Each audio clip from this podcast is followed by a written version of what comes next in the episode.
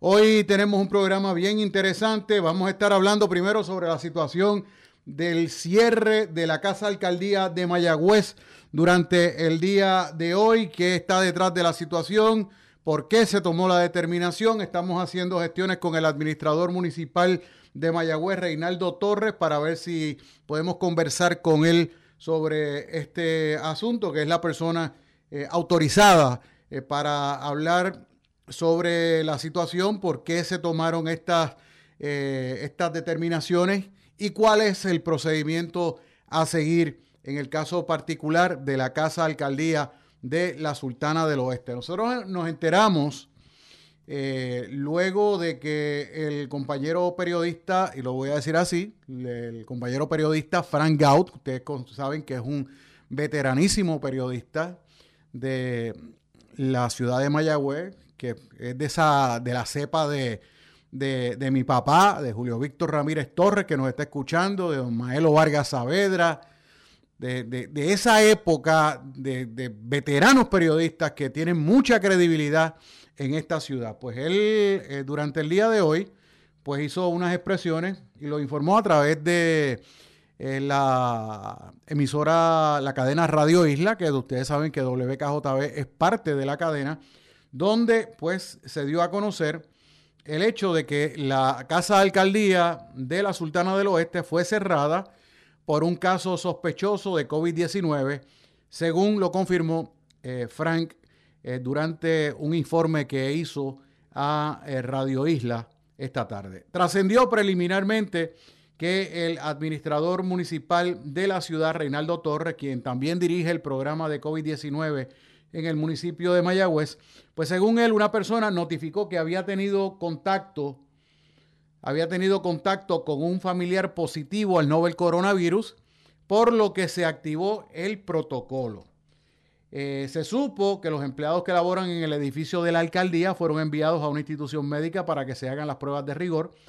Y pues eh, estamos haciendo la gestión eh, vía telefónica con Reinaldo para hablar con él. Cuco. ¿Ah? Ah, tengo a Luis Martínez. Ok pues vamos a hablar con él. Buenas noches, estamos en el aire. Buenas Julio. Te habla Luis Martínez de Hormiguero. Adelante, Luis. Eh, lo que quería era este, eh, denunciar una situación que está sucediendo con la cuestión de los cheques hechos de 1.200 del impacto económico. Que después que yo he llamado ya cuatro veces y me dice que todo está bien, el viernes recibí un correo electrónico donde dicen que yo aparezco en la lista de los muertos. ¿De los qué? De los muertos. De los muertos. ¿Y, qué usted hace hablando conmigo si está muerto?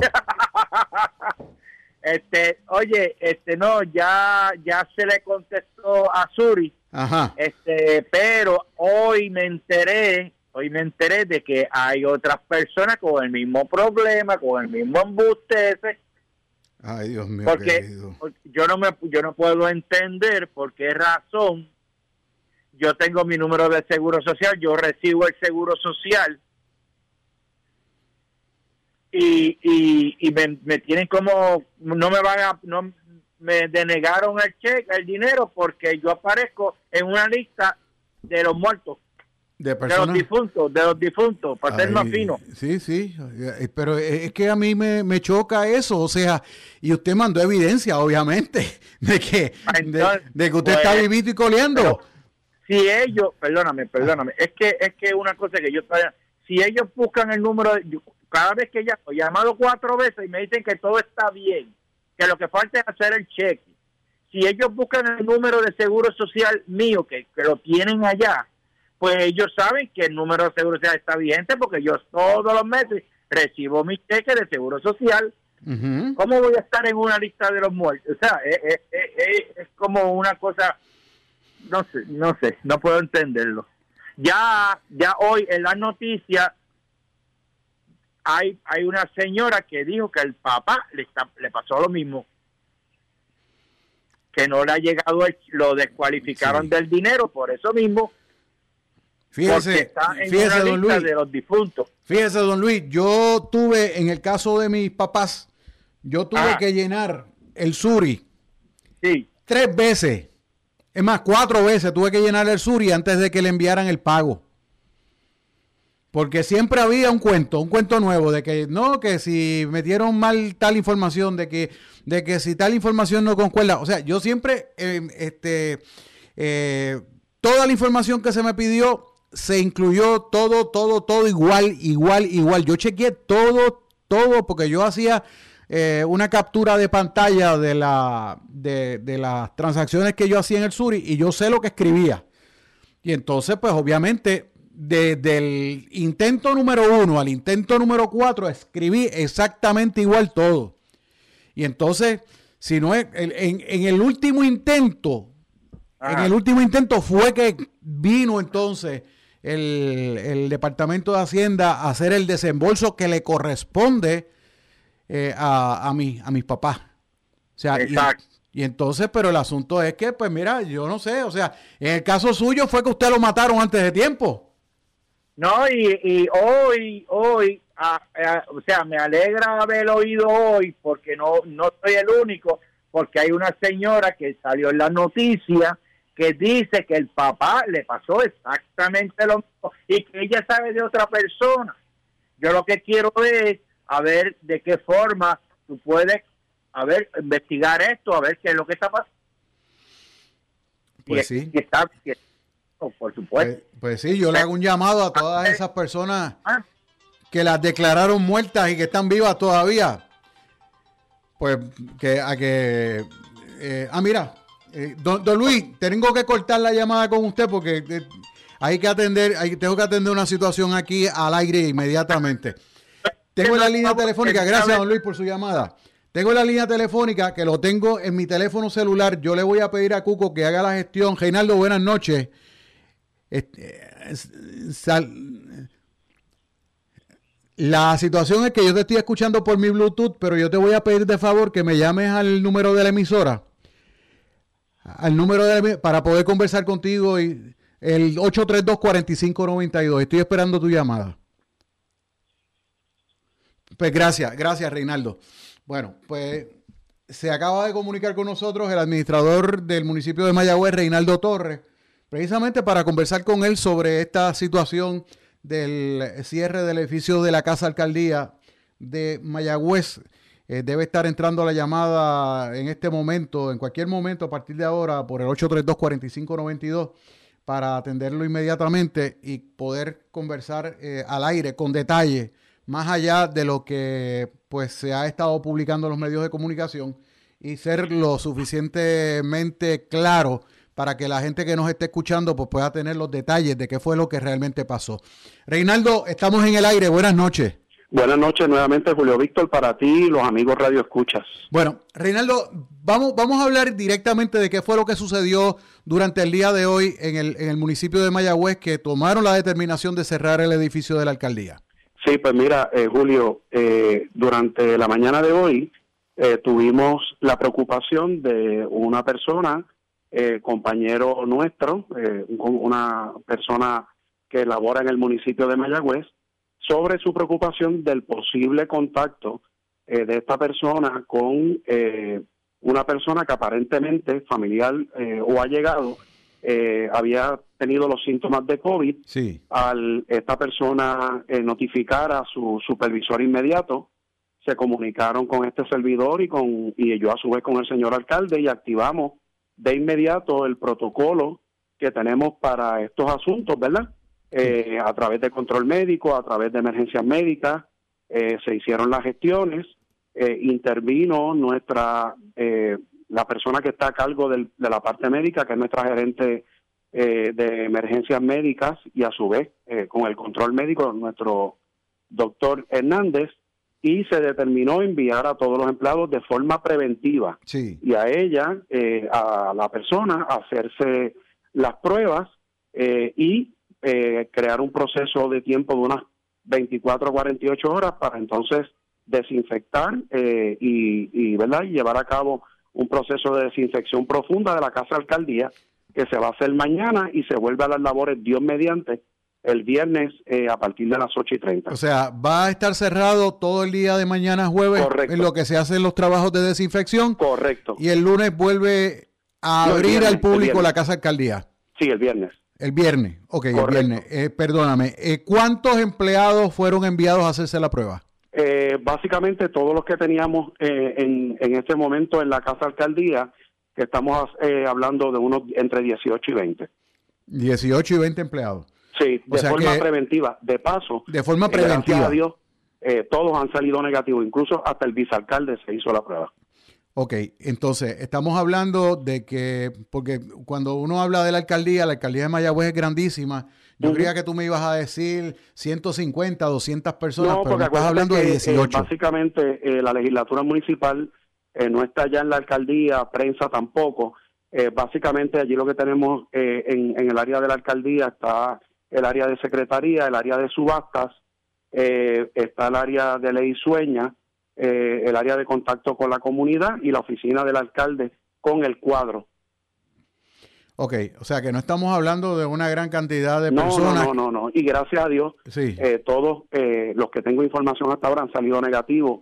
y estas cosas se hacen de forma preventiva, de manera de asegurar que tanto nuestros compañeros empleados, así como los visitantes, tengan la seguridad de que nuestra área es una área de higiene limpia, segura, este, y que tenemos todas las medidas de protección, que incluso tú estuviste con nosotros recientemente y viste el protocolo estricto que tenemos. Sí. Este, y, así se implementó. Y siempre que surja cualquier situación de esta índole, lo vamos a hacer de la misma manera.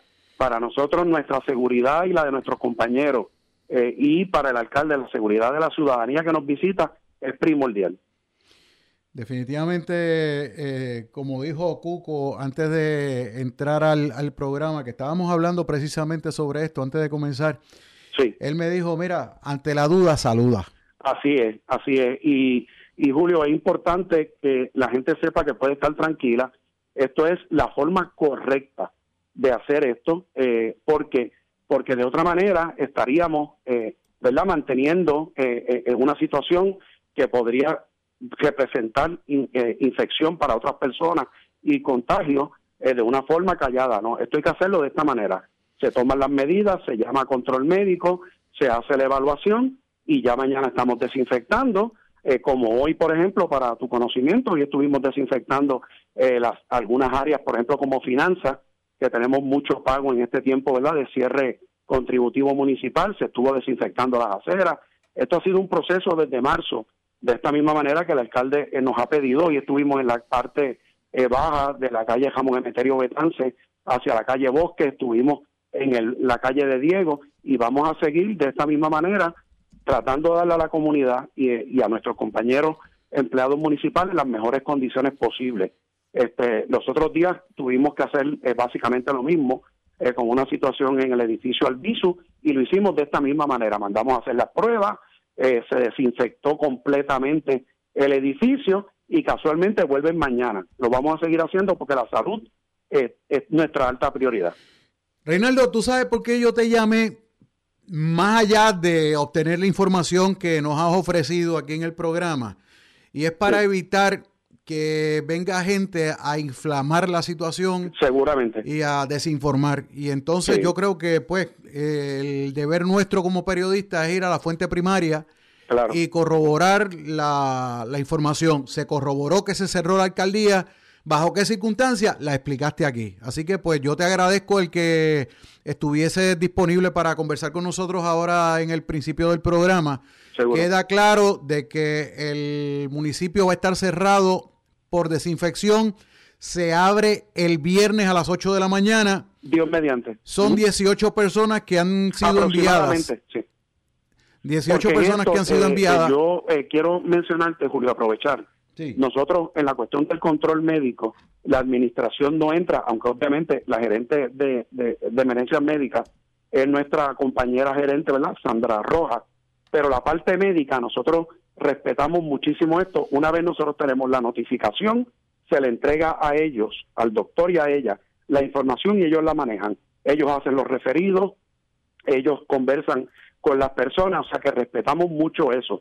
Y siempre que nos surjan situaciones como esta, las vamos a estar atendiendo de la misma manera, con vehemencia, con responsabilidad y de frente, buscando la salud del pueblo y de nuestros empleados. Excelente. Muchas gracias, Reinaldo. Bien, que Dios los bendiga y buenas noches. Que tengan buenas noches. Reinaldo Torres, administrador municipal de Mayagüez, explicando qué fue lo que sucedió. Espero que pues eh, quede claro, o sea, hago un resumen de las declaraciones de Reinaldo Torres aquí. Confirmó que se cerró el edificio del municipio de Mayagüez eh, de forma preventiva, luego de que una, un empleado o una empleada, no sé, este, eh, diera informes de que había estado en contacto con una persona familiar de ella que había dado positivo a COVID-19 y se activó el protocolo de desinfección. Se ordenó el cierre del, edificio del, del, municipio, de la alcaldía, que ahora pues eh, alberga una cantidad limitada de dependencias, porque hay otras dependencias del municipio de Mayagüez que están eh, ubicadas en diferentes puntos de la ciudad eh, no era como antes, que estaba todo concentrado en la misma alcaldía. Y pues del grupo de personas que trabaja en el edificio principal de la Casa de Alcaldía de Mayagüez, alrededor de 18 personas fueron enviadas a hacerse las pruebas de COVID-19. Y pues nos indica el administrador municipal Reinaldo Torres que eh, un grupo pues de, ese, de esos 18, aparentemente esas fueron las, las pruebas rápidas que se le hicieron, eh, dieron negativo a COVID-19. Pero como quiera, van a hacer el proceso de desinfección eh, durante, comenzaron hoy y seguirán durante el día de mañana. Y el edificio de la Casa Alcaldía de Mayagüez va a estar abriendo sus puertas este viernes nuevamente. Así que con eso nos vamos a la primera pausa. Esto ha sido con base y fundamento. Esto es con base y fundamento. Yo terminé despidiendo el programa. Regresamos en breve. El municipio autónomo de Mayagüez, con la colaboración de la Fundación 2010 y la Cooperativa de Ahorro y Crédito de Mayagüez, le invitan a la euforia de 15 días de los décimos Juegos Centroamericanos y del Caribe, del 17 al 26 de julio, en una transmisión por WIPR Televisión Canal 6 a partir de las 7 de la noche. Únete a la gran celebración de las fiestas de pueblo en la Plaza Almirante Cristóbal Colón de Mayagüez. Les esperamos. En el Hospital de la Concepción de San Germán, tu salud está en seguridad y confianza. Estamos listos 24/7 para asistirte a nuestra sala de emergencias. Sin detenernos, ofrecemos todos nuestros servicios ambulatorios con rigurosos protocolos de seguridad. Bajo las guías del Colegio Americano de Cirujanos y del CDC, reanudamos todas nuestras cirugías electivas. Somos el Hospital de la Concepción, mi hospital es seguro, por ti y por los tuyos. Mi pueblo es historia, es sudor. Mi pueblo es música. Mi pueblo es estilo. Es raza de mil colores. Mi pueblo es café. Friends Café, ahora con Servicarro, marginal de la carretera número 2 West en Plaza frente al Mayagüez Mall. Dreamwater, el agua que siempre soñaste, procesada y envasada bajo estrictas normas de calidad. Dreamwater, siempre a sus órdenes en la calle Nicolás Toro, en el sector Las Plumas de Hormigueros. Para ventas al por mayor y al detal, marque el 787-849-2863. Dreamwater. Laboratorio Clínico Génesis. Hacemos todo tipo de análisis clínico. Aceptamos la mayoría de los planes médicos. Damos servicio a domicilio. Atendido personalmente por la licenciada Ailín Ramos. Laboratorio Clínico Génesis. Calle Néstor Torres número 31 en el poblado Rosario en San Germán. Teléfono 787 265 2336. Farmacia Yarián en la calle Brown número 44 en Cabo Rojo, con servicios de sello de rentas internas y UPS. Juega lotería electrónica, saborea el famoso Jolly Ranger, date el cafecito con ATH móvil. En Farmacia Yarián te hacemos la vida más fácil, cuidamos tu salud y bienestar. Farmacia Yarián, comunica al 851-1275 con su nuevo horario, según la nueva orden ejecutiva del municipio de Cabo Rojo. Lunes a viernes de 8 de la mañana a 6 de la tarde, sábados 8 de la mañana a 5 de la tarde, domingo cerrado. Farmacia En el Hospital de la Concepción de San Germán, tu salud está en seguridad y confianza. Estamos listos 24/7 para asistirte a nuestra sala de emergencias. Sin detenernos, ofrecemos todos nuestros servicios ambulatorios con rigurosos protocolos de seguridad bajo las guías del Colegio Americano de Cirujanos y del CDC. Reanudamos todas nuestras cirugías electivas. Somos el Hospital de la Concepción, mi hospital es seguro por ti y por los tuyos. Regresa el periodista Julio Víctor Ramírez Hijo a su programa Con Base y Fundamento. Bien amigos, son las 7.21 minutos en la noche. Esto es Con Base y Fundamento a través de WKJB 710. Víctor El Cuco Valle, la dirección técnica Julio Víctor Ramírez Hijo de la calle digital. Y estamos con ustedes hasta las 9 de la noche en el programa de mayor audiencia en la radio del oeste de Puerto Rico a esta hora.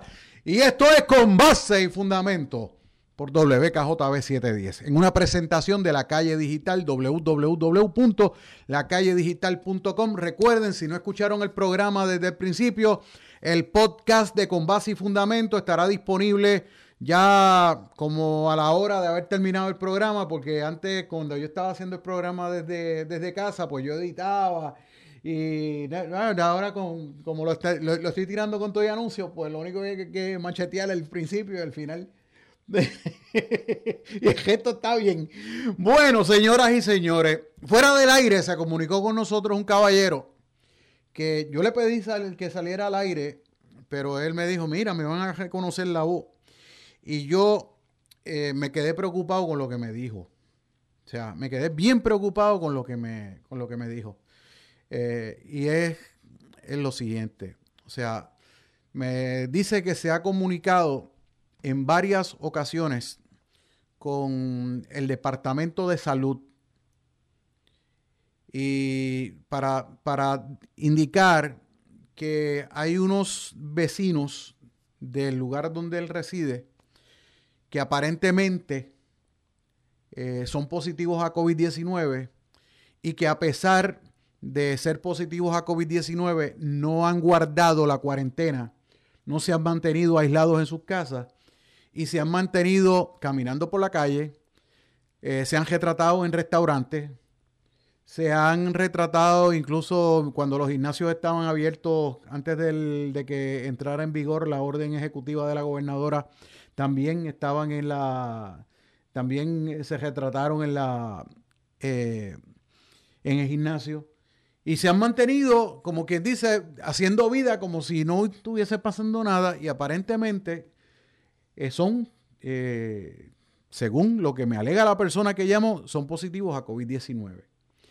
El asunto es que esta llamada levanta el cuestionamiento de cuán efectiva es la, la, acción, el esfuerzo de tracing o de rastreo de las personas que están, que están este, contagiadas con el COVID-19.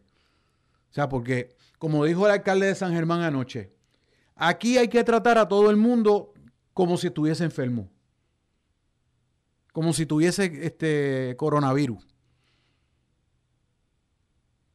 Yo le voy a decir lo siguiente, señores y señoras que me están escuchando.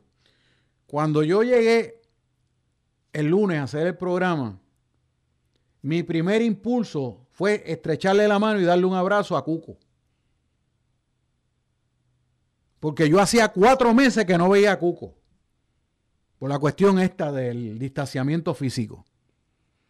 Y yo he tenido que eh, saludarnos de puño, tú sabes. Porque es lo, es lo más que se puede. Precisamente porque hay que mantener ese distanciamiento físico todavía. Y yo estoy en un estudio y Cuco está en otro. Y tan pronto, él lo vio anoche, cuando yo, tan pronto yo salí del estudio donde yo hice mi programa, yo desinfecté con cloro. O sea, yo no espero que venga nadie a hacerlo por mí. No, no, yo desinfecté y pasé un paño, e, e, incluso hasta, hasta, el, hasta el, hasta el, este, el, screen del micrófono le eché un poquito y, y se lo sequé después, cosa de desinfectar el micrófono. O sea, porque yo estoy teniendo cuidado. Y me quité la mascarilla para poder hablar claro aquí pero es porque estoy aislado en un cuarto, en un, en un estudio donde yo estoy solo. Pero la situación es que cuando yo llegué, yo entré, yo entré acá, que estaba Chucho en, el, en el control de PRA y estaba Q con el control de KJB. Yo entré con mascarilla. Y lo primero que hice fue ir al, pantry donde está la cocinita y eso, lavarme las manos. Lavarme las manos y me las había lavado antes de salir de casa. Y me las volví me las lavé ahora cuando, cuando entré a la emisora. Y me las volveré a lavar cuando salga de aquí. Precisamente porque estoy tratando de ser eh, bien serio en lo que es el cumplimiento del distanciamiento físico y de todas las medidas para evitar el contagio de COVID-19. Por muchas razones. Por mis compañeros de trabajo, por mis viejos que están en casa, que ellos son los que me reciben cuando yo llego a casa, y por mi salud también. Y tengo que hacer eso. Y a mí me preocupa que me llame gente aquí a la emisora a decirme, mira, no están rastreando gente que está positiva y hay gente que está positiva, que saben que son positivos y que están como Juan por su casa, por la calle, yendo a, la ferretería grande esta que está en el Jobo, por no mencionar el nombre, o yendo a comer en restaurantes, o metido en el gimnasio, o caminando por la calle. Hombre, no. O sea, nosotros somos los primeros que tenemos que ponernos disciplina. Sea, el gobierno no lo puede hacer todo. Nosotros tenemos parte de la responsabilidad en este asunto. Y yo creo que, que, o sea, el hecho de que algunos pongamos de nuestra parte, pues está bien, pero el gesto también tiene que ponerle su parte. No, no, no se puede seguir con el, con el vacilón este de creer que las cosas están como estaban antes de febrero. Que la principal preocupación que teníamos nosotros en febrero eran los temblores. No se puede. No se puede, señores.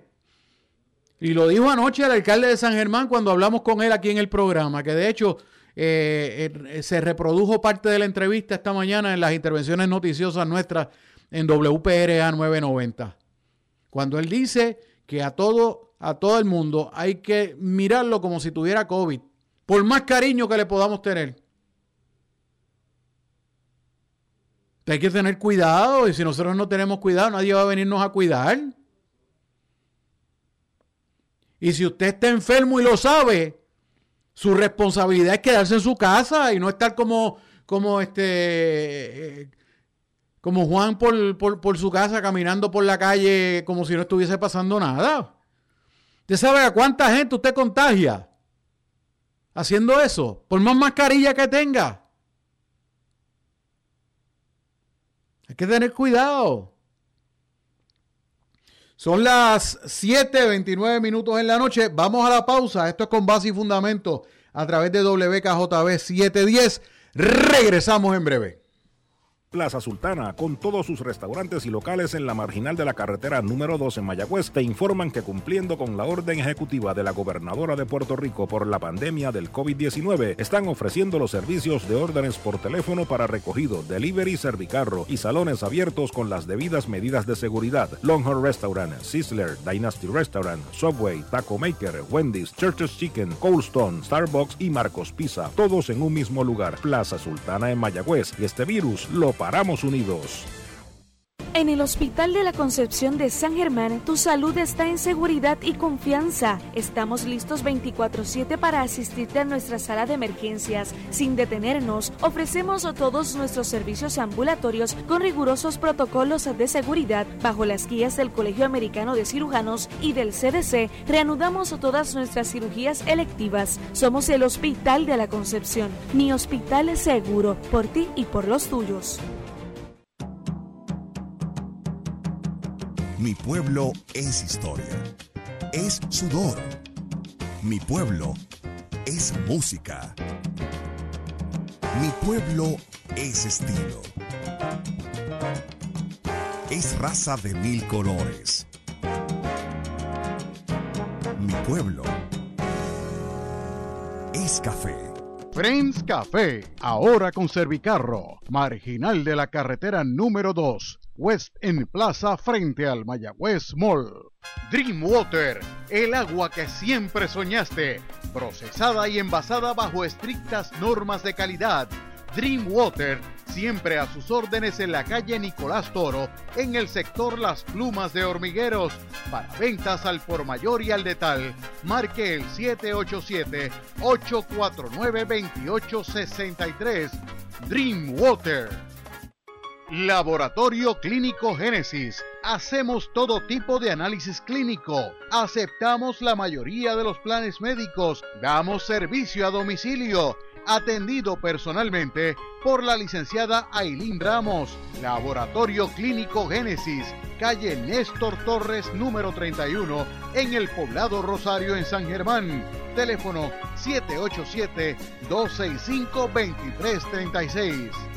Farmacia Yarián en la calle Brown número 44 en Cabo Rojo, con servicios de sello de rentas internas y UPS. Juega lotería electrónica, saborea el famoso Jolly Ranger, date el cafecito con ATH móvil. En Farmacia Yarián te hacemos la vida más fácil, cuidamos tu salud y bienestar. Farmacia Yarián, comunicate al 851-1275 con su nuevo horario, según la nueva orden ejecutiva del municipio de Cabo Rojo. Lunes a viernes de 8 de la mañana a 6 de la tarde, sábados 8 de la mañana a 5 de la tarde, domingo cerrado. Farmacia En el Hospital de la Concepción de San Germán, tu salud está en seguridad y confianza. Estamos listos 24/7 para asistirte a nuestra sala de emergencias. Sin detenernos, ofrecemos todos nuestros servicios ambulatorios con rigurosos protocolos de seguridad. Bajo las guías del Colegio Americano de Cirujanos y del CDC, reanudamos todas nuestras cirugías electivas. Somos el Hospital de la Concepción. Mi hospital es seguro, por ti y por los tuyos.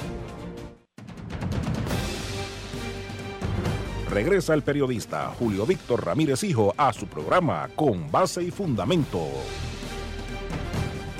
Bien amigos, son las 7.32 minutos en la noche. Esto es Con Base y Fundamento a través de WKJB 710. Nos pueden sintonizar también a través de la internet por www.wkjb710.com, la dirección técnica de Víctor El Cuco Valle en una presentación de la calle digital www.lacalledigital.com. Tenemos en la línea telefónica a Maritza Padilla del negociado del censo de los Estados Unidos. Ustedes saben que cada 10 años se lleva a cabo el censo federal. De hecho, eh, estamos hablando de que en Puerto Rico el primer censo, si no me equivoco, fue en, no sé si fue en el 1900 o en el 1910, pero el asunto es que pues eh, toda esa información la vamos a la vamos a aclarar ahora desde el punto de vista histórico, porque estamos hablando de que el censo tiene mucho más tiempo que eso llevándose a cabo, efectuándose cada década en los Estados Unidos y sus territorios. Pero vamos a darle la bienvenida a la señora Maritza Padilla, aquí en Con Base y Fundamento, para conversar sobre qué es el censo y la importancia que tiene contarse en el censo de los Estados Unidos. Buenas noches, Maritza. Buenas noches, señor Ramírez, y muchísimas gracias por habernos invitado a su programa, La Calle Digital. Un honor para nosotros estar aquí con ustedes.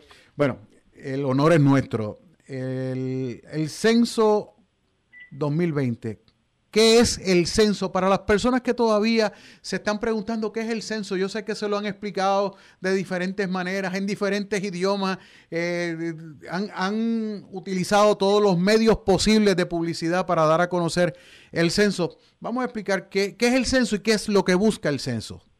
Bueno, este señor, mira, el censo es está requerido por la Constitución de los Estados Unidos y es un conteo de población y vivienda que se hace cada 10 años y como usted mencionó y estaba correcto al, cuando dijo que el primer censo en Puerto Rico se llevó a cabo en 1910 y fue de esa manera, pero se viene haciendo un censo en la nación americana desde 1790 y en Puerto Rico desde 1910. Sumamente importante porque eh, las personas pues, que crearon la constitución de los Estados Unidos se dieron cuenta que era sumamente importante saber qué población había en los estados, en Estados Unidos y en su territorio para así hacer eh, una decisiones inteligentes basadas en la población y asignar fondos federales para brindarle servicios a la población, dependiendo pues de ese conteo ah, de personas viviendo en la nación.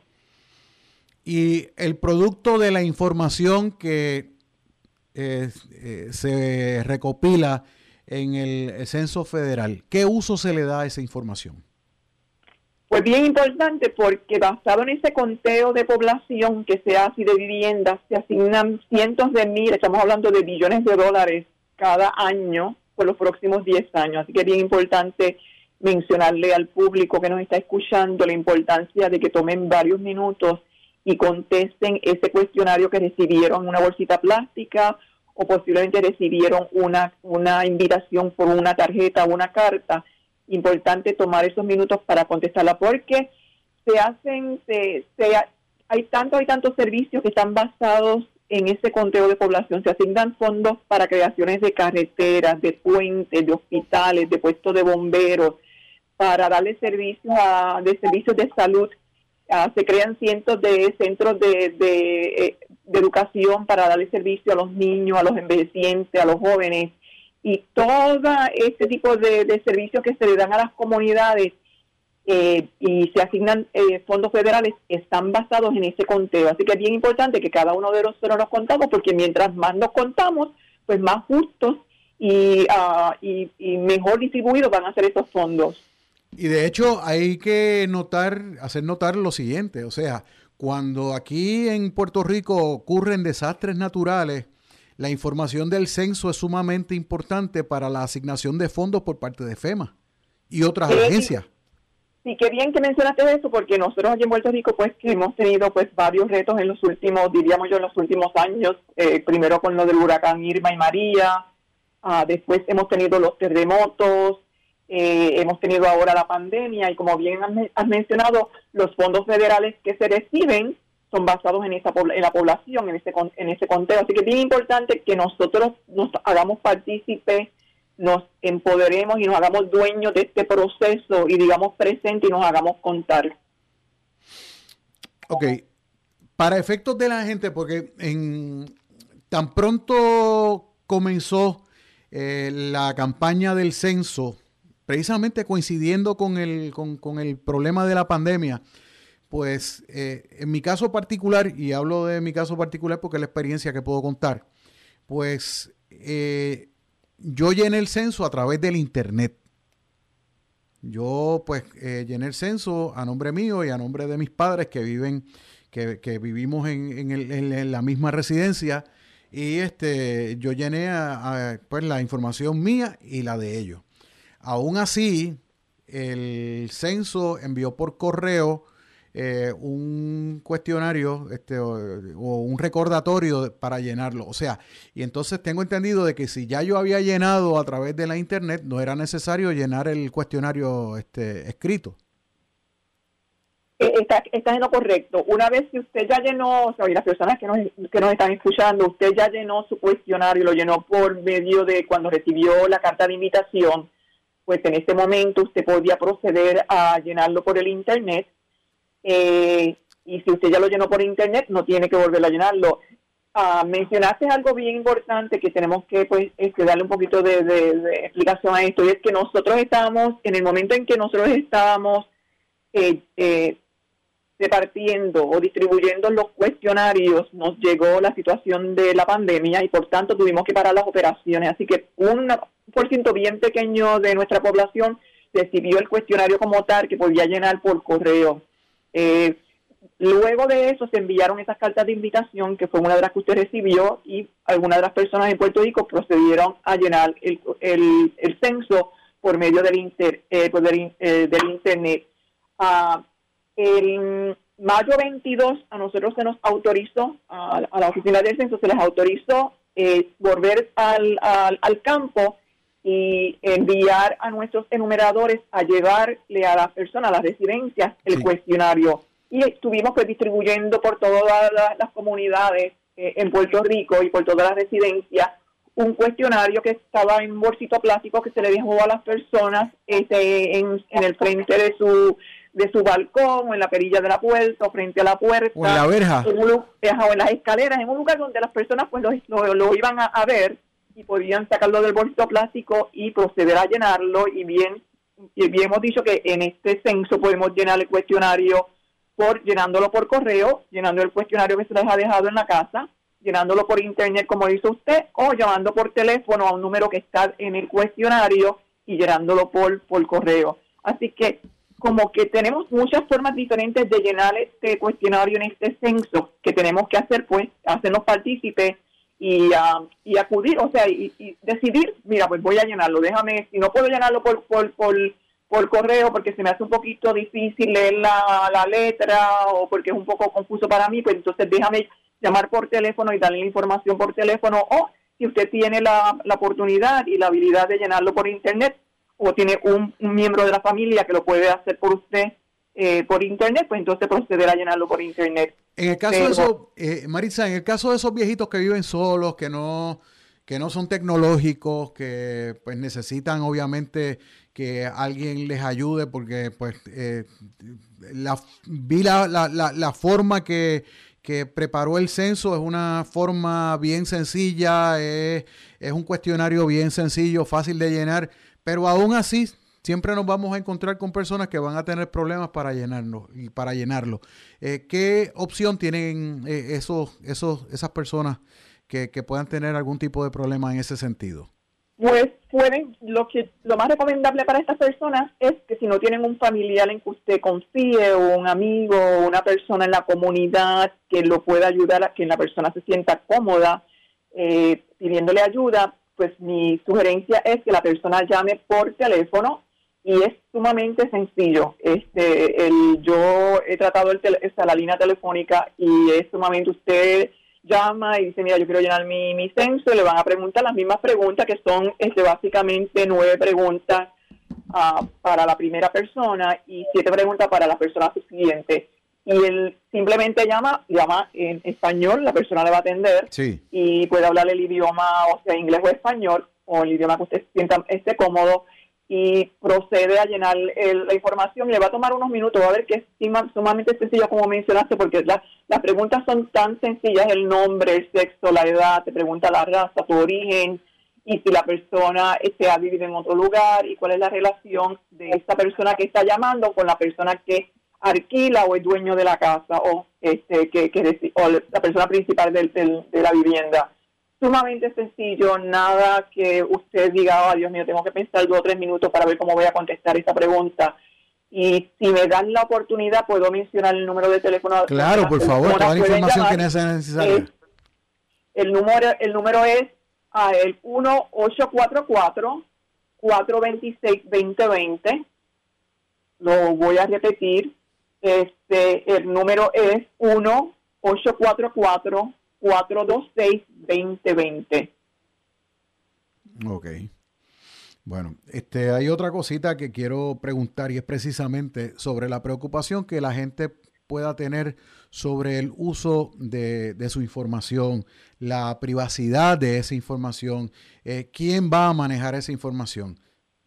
Pues déjame decirte que nosotros, los, los empleados del, del censo, eh, lo primero que hacemos cuando se nos emplea en esta en esta agencia es que hacemos un juramento de por vida y de eso firmamos una forma este, que nos hacemos responsables de salvaguardar toda la información que nosotros este, recogemos. Este, este juramento es un juramento, como mencioné, de por vida y si nosotros como empleados faltamos a ese juramento que lo que nos dice es que nosotros no podemos compartir esta información que nosotros recogemos con absolutamente nadie, no podemos compartir esta información con amigos, ni con familiares, ni con ninguna agencia, ni federal, ni estatal, ni judicial, ni, ni gubernamental.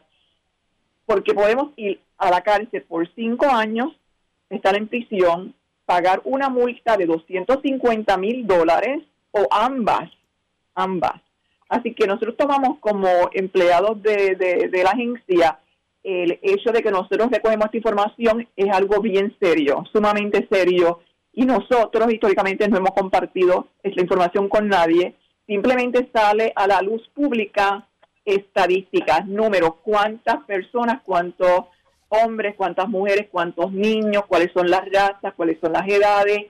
Básicamente lo que sale o lo que sale a la luz pública, aunque le pedimos a la persona pues esta información básica, lo que sale a la luz pública son estadísticas, números, que son los que nos ayudan a tomar decisiones bien importantes a la hora de tomar, este, eh, de decidir dónde vamos a abrir un negocio, cómo lo vamos a abrir, a quiénes le vamos a servir, a quiénes le vamos a dar los servicios. Así que esta información es bien importante para hacer unas decisiones bien, eh, bien eh, importantes para nuestra, nuestra ciudadanía, para nuestra población, pero necesitamos esa información.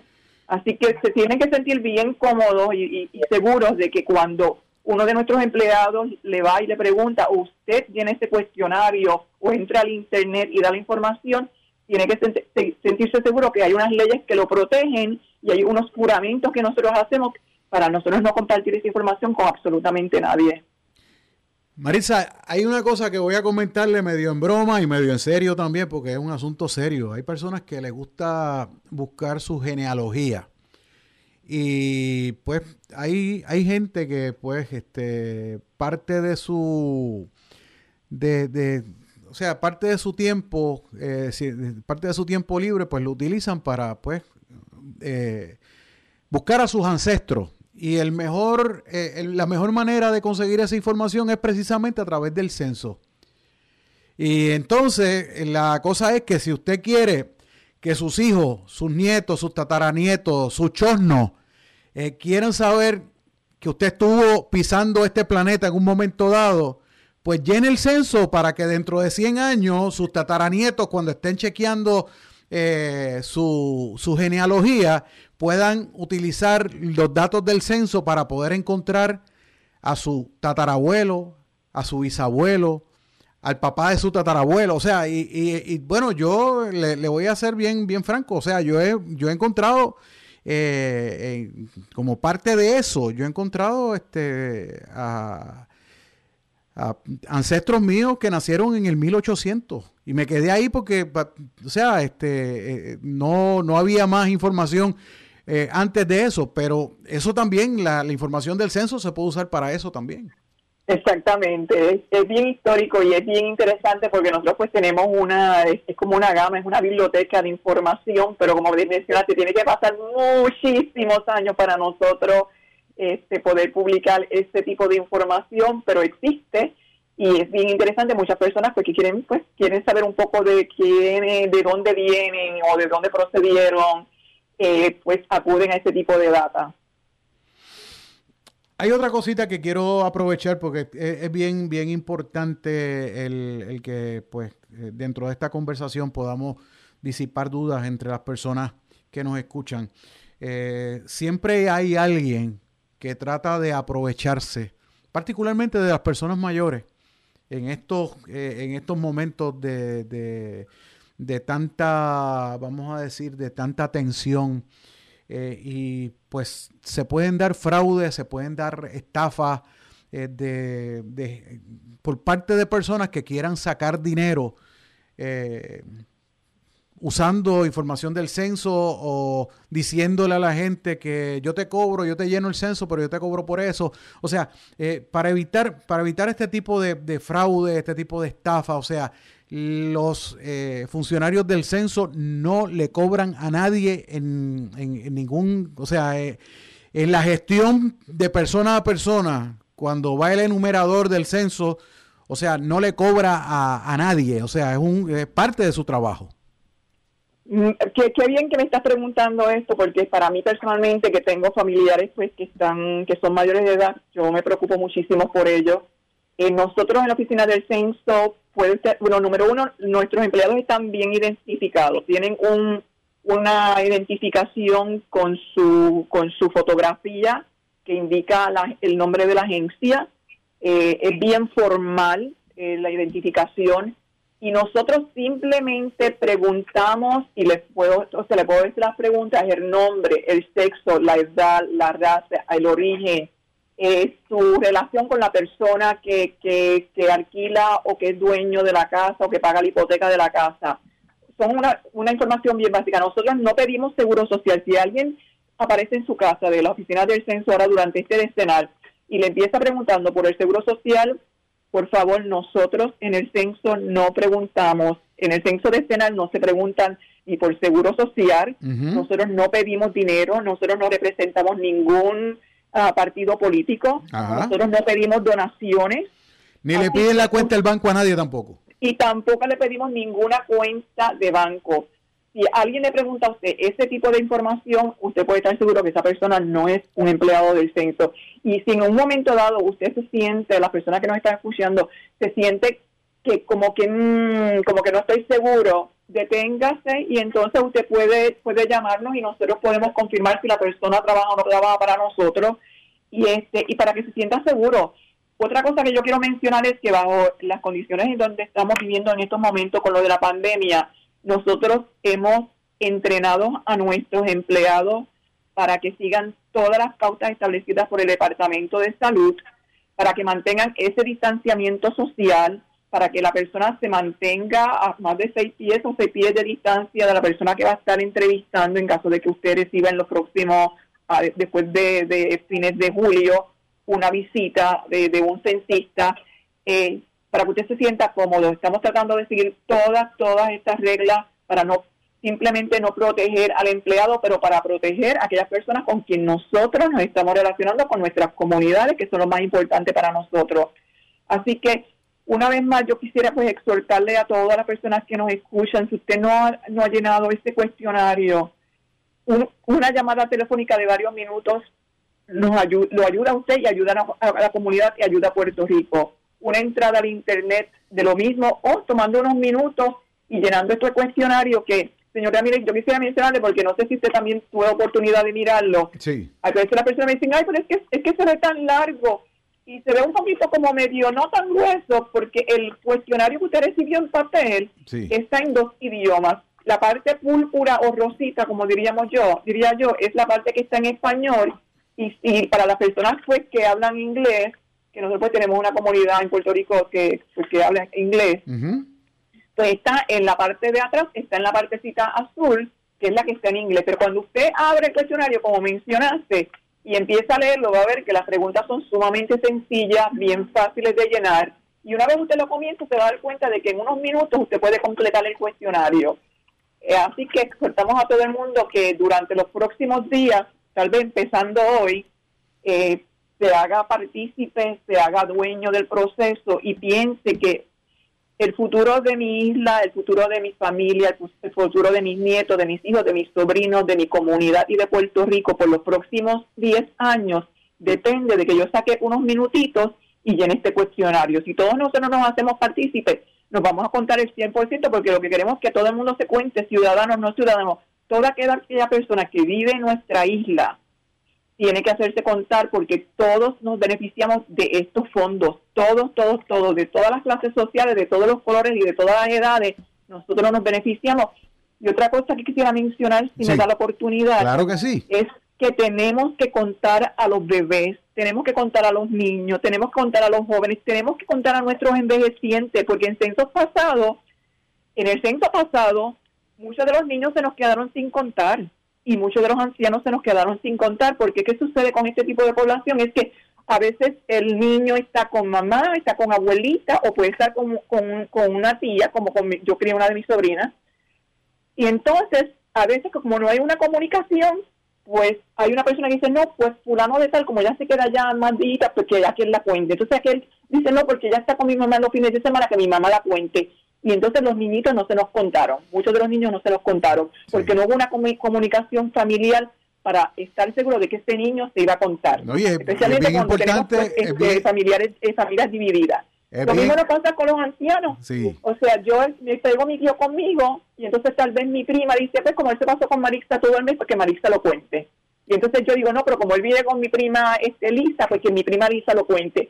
Y entonces el, el anciano no se los contó tenemos que hacernos asegurarnos que todos los niños, todos los ancianos y toda aquella persona que vive en su casa, sea familiar o no sea familiar, sea ciudadano o no sea ciudadano, cualquier persona que viva en nuestra isla tiene que ser contada porque todos nos beneficiamos de estos fondos cuando todos nos contamos. Maritza, una pregunta, porque es bien importante y, lo voy a poner así gráfico. Es importante que se cuente a cada ser humano que está respirando, no importando la edad. Exactamente. Okay. Bien, muy bien definido. Todo aquel ser humano que viva en nuestra isla, que camine que no camine, a los encabados, todas las personas que viven en su casa, tiene que contarlas. Y ahora, ahora la pregunta de los 64 mil chavitos. En el caso de los deambulantes, ¿cómo se cuentan los deambulantes? Ah, pues nosotros tenemos una operación específica para contar las personas que están este, sin, sin vivienda. Eso se toma, eh, bueno, con todos los cambios ahora se va a hacer en septiembre. Nosotros nos tiramos a la calle y preparamos a nuestros empleados y nos vamos. De hecho, en un censo hace, yo llevo trabajando para la oficina de censo, eh, bueno, en el, en el 1990 yo trabajaba ya para la oficina del censo y recuerdo que fui a contar a las personas que estaban en la calle. Nos tirábamos debajo de los puentes, donde en todas aquellas eh, eh, áreas donde eh, se habían identificado, porque ya nosotros hemos trabajado con los municipios, con las organizaciones de la comunidad que le dan servicio a esta población y sabemos dónde los podemos encontrar, los hemos identificado, entonces nosotros vamos y los contamos. Se cuenta todo el mundo, no se nos queda nadie. Nosotros que encontramos a las personas que viven en, eh, en asilos de, envejecientes, contamos las personas que viven en residencia que reciben algún tipo de, de servicio, a las personas que están encarceladas, si hay personas que están en un hospital por un largo tiempo.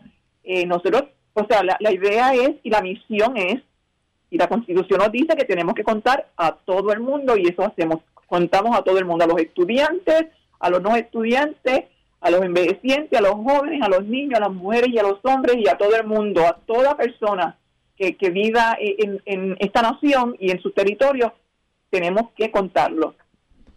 Bueno, Maritza, muchas gracias por aceptar nuestra invitación de participar en el programa y poder eh, darle información bien importante a la gente y que la ciudadanía que nos está escuchando entienda la importancia de llenar el censo del 2020.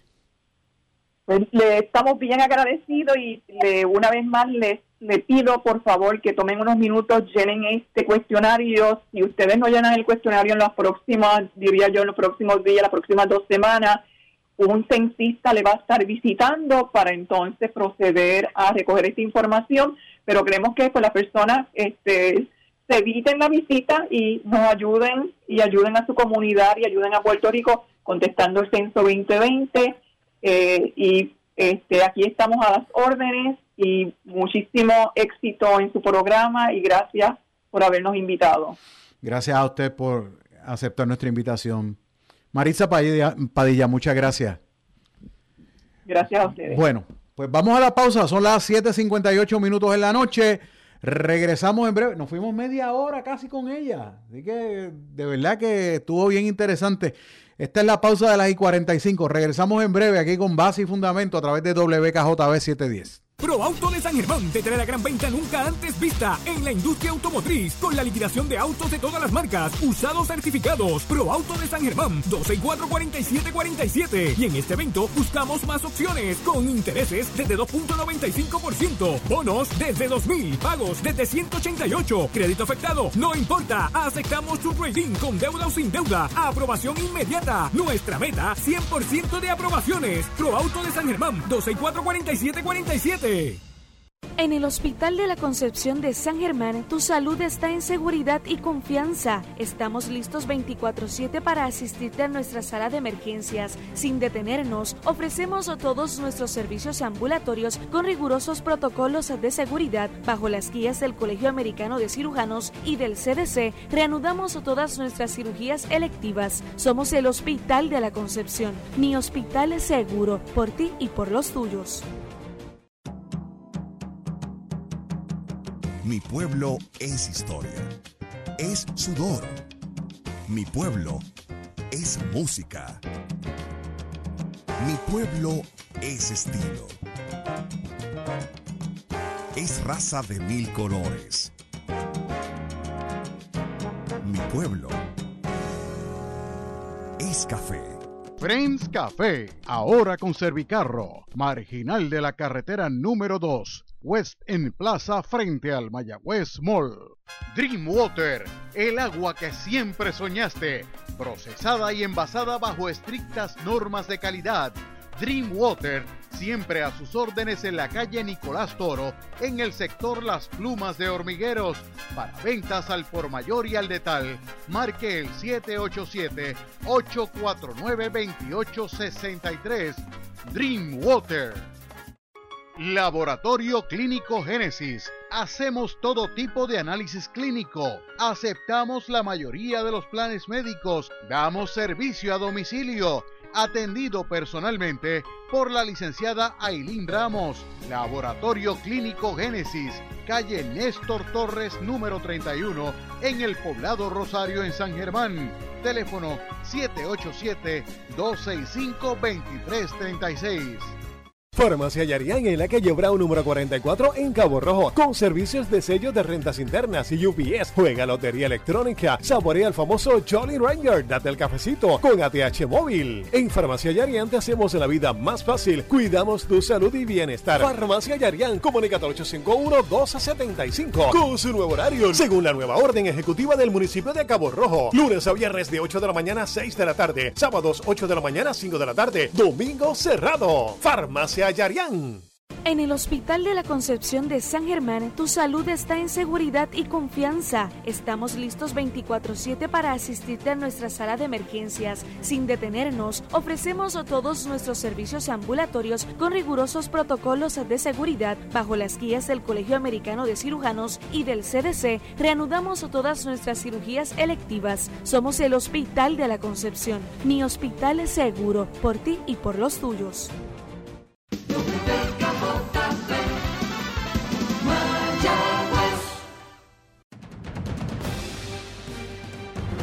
Regresa el periodista Julio Víctor Ramírez Hijo a su programa Con Base y Fundamento.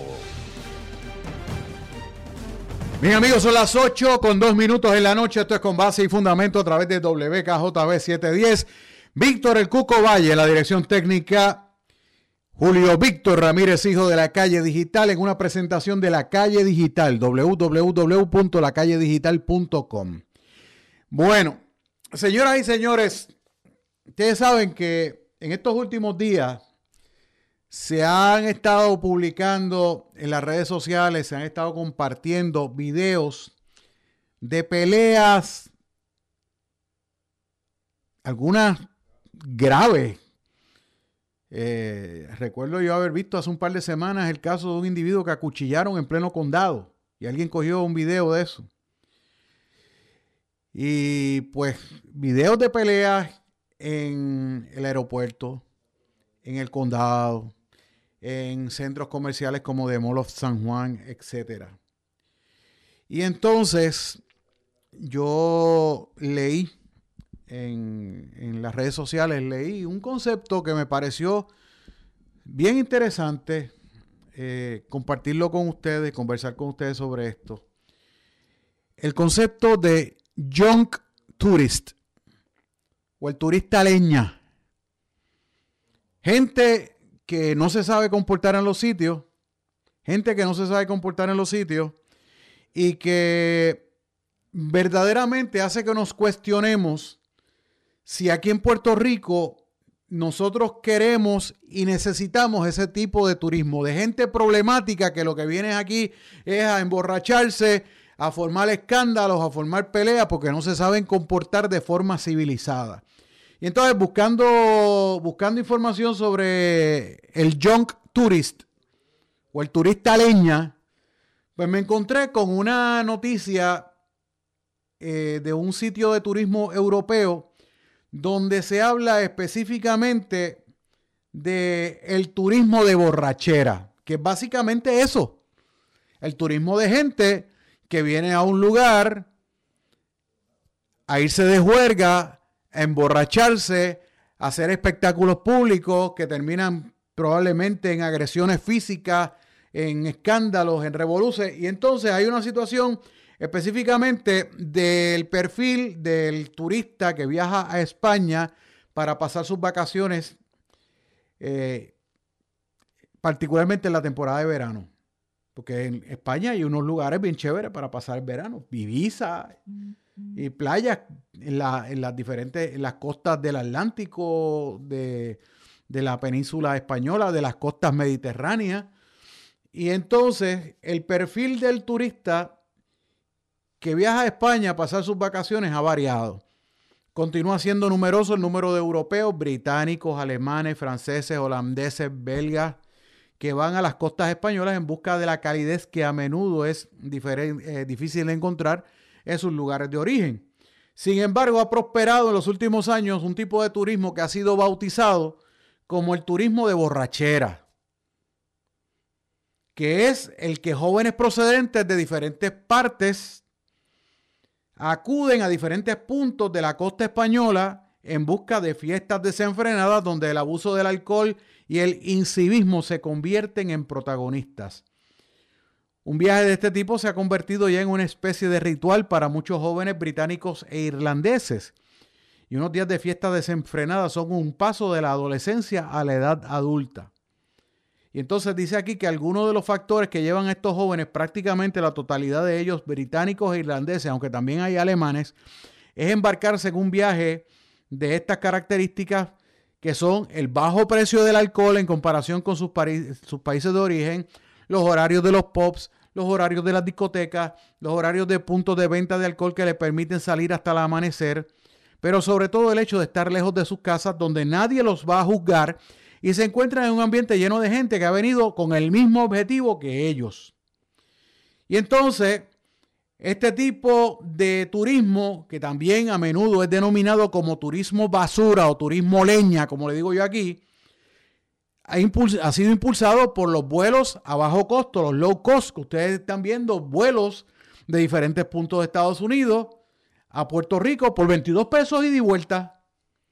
Y entonces, eh, aparte de eso, pues eh, se encuentran con plataformas como Airbnb que permiten encontrar alojamiento económico de forma sencilla. Y la, y la situación es que Puerto Rico como destino turístico su imagen se está viendo afectada ahora con todas estas cosas que están circulando en las redes sociales. ¿Y quién mejor que un experto en turismo que el vicepresidente de la Asociación de Dueños de Paradores de Puerto Rico, don Tomás Ramírez, que es miembro de la, Organización de Destino de Mercado de Puerto Rico, con quien vamos a estar dialogando sobre este particular. Tomás, buenas noches, bienvenido a Con Base y Fundamento. Buenas noches, Julio Víctor. Siempre es un placer y un privilegio participar en tu programa. Gracias, eh, gracias, Tomás. Esta introducción, ¿qué, parece? ¿qué te parece? Bueno, me parece muy acertada. Verdaderamente los incidentes que estamos viendo en estos días es una extensión de el spring break alargado que ha tenido Estados Unidos por la por el cierre de las universidades y, los programas a raíz del COVID, ¿verdad? Obviamente esto ha sido impulsado por eh, la baja en los pasajes, que ha basado en oferta y demanda, y como tú bien mencionaste, pues la baja en los precios en los alojamientos independientes, que mucha gente menciona como Airbnb, pero Airbnb es solamente una plataforma eh, de las muchas que hay en uno de los seis modelos de negocios que venden esas unidades en Puerto Rico y principalmente en el área oeste es así, ¿verdad?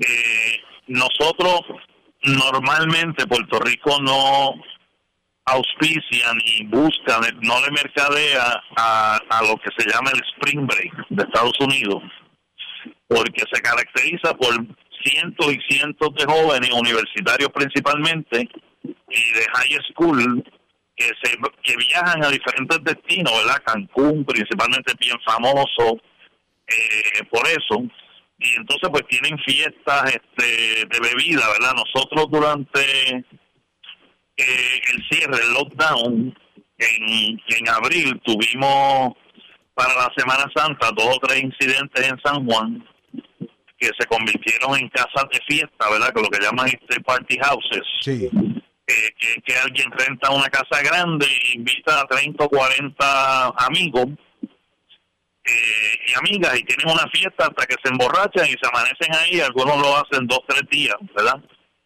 Eh, pues tuvimos eso en Ocean Park en dos ocasiones y en otro sitio más.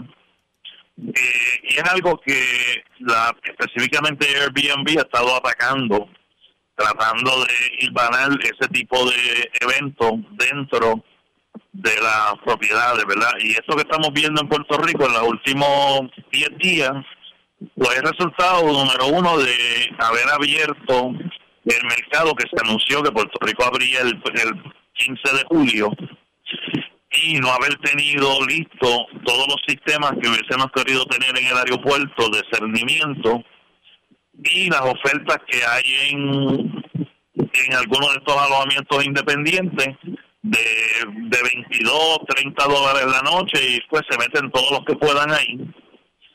Eh, y viste, pues, pudiste ver el incidente en el aeropuerto, ese parte de ese mismo grupo había estado haciendo otras piruetas allá en el, en el condado y algunos de ellos estuvieron en el Molo San Juan vestidos de, vestidos de traje de baño eh, moderando por, por el Molo San Juan así que eh, pero no es algo que Puerto Rico busque sino que ha llegado por una serie de circunstancias y esperamos que sea algo pasajero y que dure poco porque lo menos que necesita ahora Puerto Rico como destino turístico son esas imágenes. Eso es correcto. Estamos totalmente de acuerdo. Eh, y no es un, mercado que busquemos. O sea, yo, en mi caso personal, Combate Beach, nosotros no le hacemos promoción a, a clases graduandas, eh, no le hacemos promoción a este, Spring Break de Estados Unidos.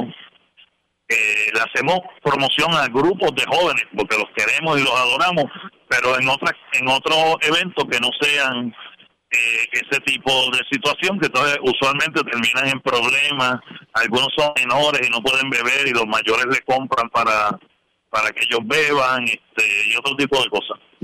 Pues fíjate, fíjate una cosa, Tomás, y esto es bien, bien importante. Yo sé que la Asociación de Dueños de Paradores siempre ha promovido a los paradores puertorriqueños como un destino para familias. O sea, un destino en el que la familia lo disfruta de, en, su integridad. O sea, eh, va el papá, la mamá, los hijos, los abuelos. O sea, y, lo menos que necesitamos es gente escandalizando, gente haciendo este tipo de espectáculo denigrante. O sea, gente que, que, que ahora mismo yo vi una foto que compartió Ángel Collado Schwartz de una señora sin mascarilla caminando por el viejo San Juan. O sea... Eh, eh, no, y, grupos, ¿verdad? Este, tenemos muchas fotos eh, de, grupos de diferentes edades, verdaderamente no son solamente jóvenes, ¿verdad? Este, y el caso de Rincón, por ejemplo, una persona que lleva 12 años viviendo en Puerto Rico. Sí. y no, no quiere cumplir con la ley de la mascarilla, o la regla de la mascarilla. Sí. Eh, así que los hay, ¿verdad? Los hay, pero pues lo que quería era clarificarte que no es un mercado que nosotros buscamos, ninguno de los hoteles endosados que lo persiguen, ni los no endosados tampoco, ¿verdad? Pero es característico de los alojamientos independientes que muchas veces los dueños no saben a quién están restando. Saben el nombre y cobraron la, cobraron la tarjeta, pero nunca lo ven. Y las quejas, pues, son monumentales en las cosas que suceden eh, a través, mira, este mismo fin de semana que había orden, eh, los cambios de la orden ejecutiva, eh, en Cabo Rojo habían dos casas con fiestas familiares, de estas que se rentan con piscina, que también las piscinas estaban cerradas. Sí. Este, pero a mí lo que me preocupó no es tanto si estaba abierta o no estaba abierta, sino que el grupo, uno de los grupos familiares tenía más de 30 personas. Wow eh, nueve automóviles en una casa que normalmente se la rentan a seis o siete personas. Y estuvieron allí viernes, sábado y domingo hasta por la tarde. Así no. Eh, sí, sin mascarillas, este, todo junto en la piscina en un momento dado yo vi 19 personas este, en una piscina que es como una tercera parte de la mía y en la mía yo permito 20 a la vez en cualquier momento y allí ven 19 eh, hacinados uno encima de otro.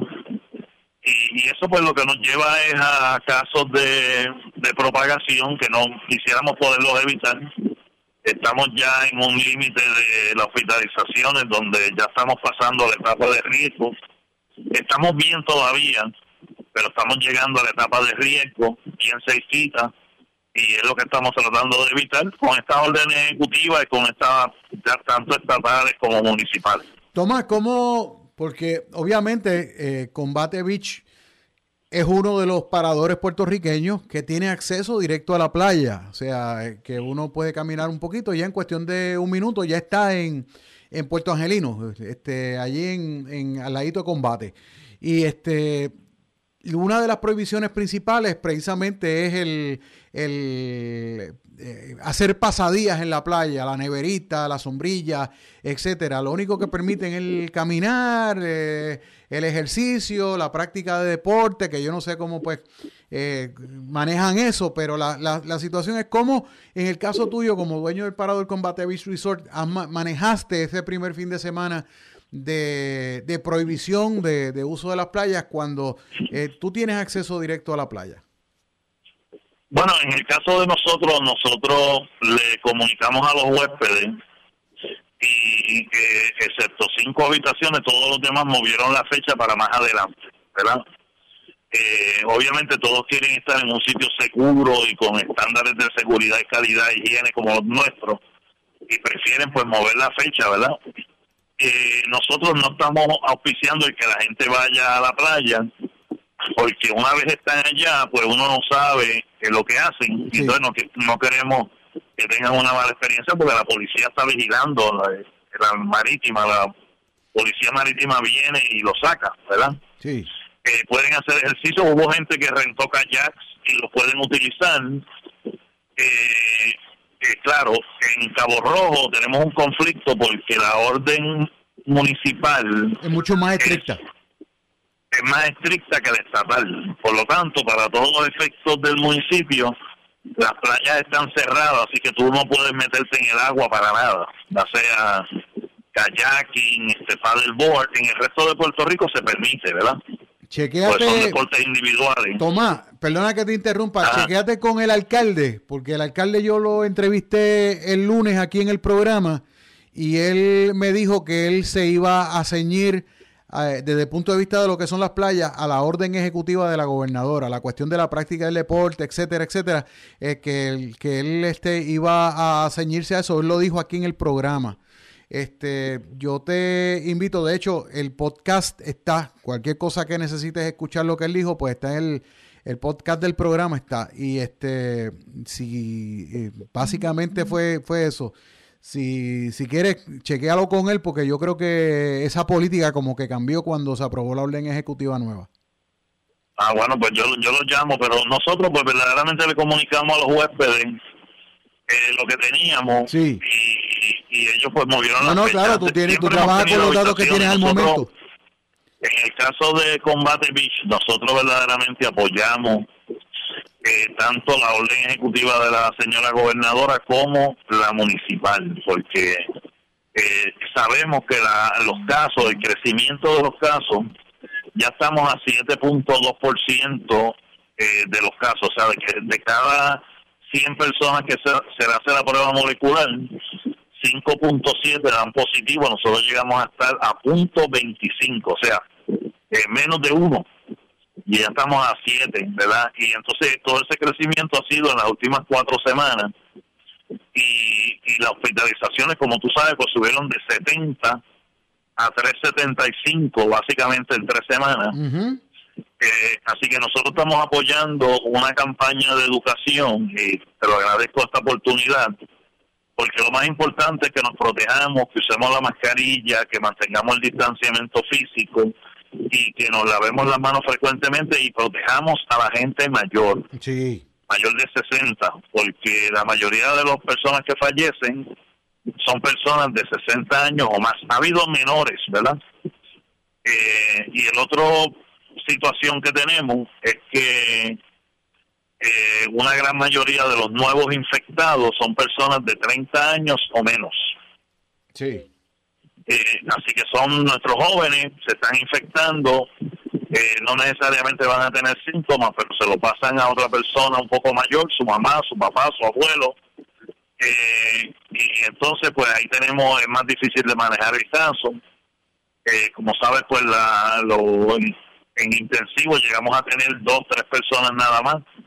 que la última vez que vi los números teníamos 38 eh, personas y verdaderamente pues este son pocos casos si lo miramos relativamente con otros lugares de Estados Unidos, pero como yo lo veo es que cada caso es sumamente importante y se vuelve más importante si es alguien de la familia de nosotros, ¿verdad? Así que eh, impulsamos el cumplimiento y las buenas reglas y buenas prácticas.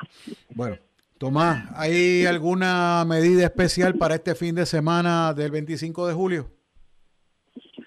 Eh, no, yo entiendo que va a haber más vigilancia. Eh, no queremos eh, aglomeraciones de personas. queremos evitarlas, queremos el cumplimiento. Sé que hay comerciantes que están impulsando el que la gente no cumpla, pero mi invitación es que si usted puede disfrutar y queremos que disfrute y salga, pero siempre con el distanciamiento físico y siguiendo las reglas y creo que necesitamos aplanar la curva porque está fuera de control. Bueno, Tomás Ramírez, muchas gracias. Siempre a la orden. Siempre es un placer y un privilegio. Siempre a la orden. Gracias, por aceptar nuestra llamada. Bueno, era Tomás Ramírez, codueño del Parador Combate Beach Resort, vicepresidente de la Asociación de Dueños de Paradores de Puerto Rico y miembro de la Junta de Directores de la Organización de Destino de Mercado, el DMO de, Puerto Rico, que, se, que es la organización que se dedica a promover el turismo en el exterior. Y pues son las 8 y 22, pero yo quiero seguir hablando a ustedes sobre el, llamado turismo basura. Porque esto es mucho más, eh, eh, es bien serio y esto es, eh, es algo que se ha institucionalizado prácticamente en Europa. Y yo lo menos que quiero como puertorriqueño es que este tipo de conducta se convierta en algo habitual, en algo normal en Puerto Rico. Y yo no quiero pensar de que la compañía de turismo de Puerto Rico está promoviendo este tipo de conducta. Porque si, si son, son otros, o sea, llámenle la atención a las líneas aéreas y dejen de estar, para que dejen de estar vendiendo los pasajes a precio de pescado abombado por ahí. ¿Tú sabes que hay gente que ha venido a Puerto Rico con pasajes que han pagado a 11 dólares? Ida y vuelta. Y a mí me gustaría saber si a esa gente que ha viajado a Puerto Rico le han estado pidiendo las pruebas de COVID-19 con 72 horas que decía la orden ejecutiva que tenían que hacerse antes de viajar a Puerto Rico. Si se las han reclamado, si se las han exigido. Porque yo veo aquí gente entrando como Juan por su casa.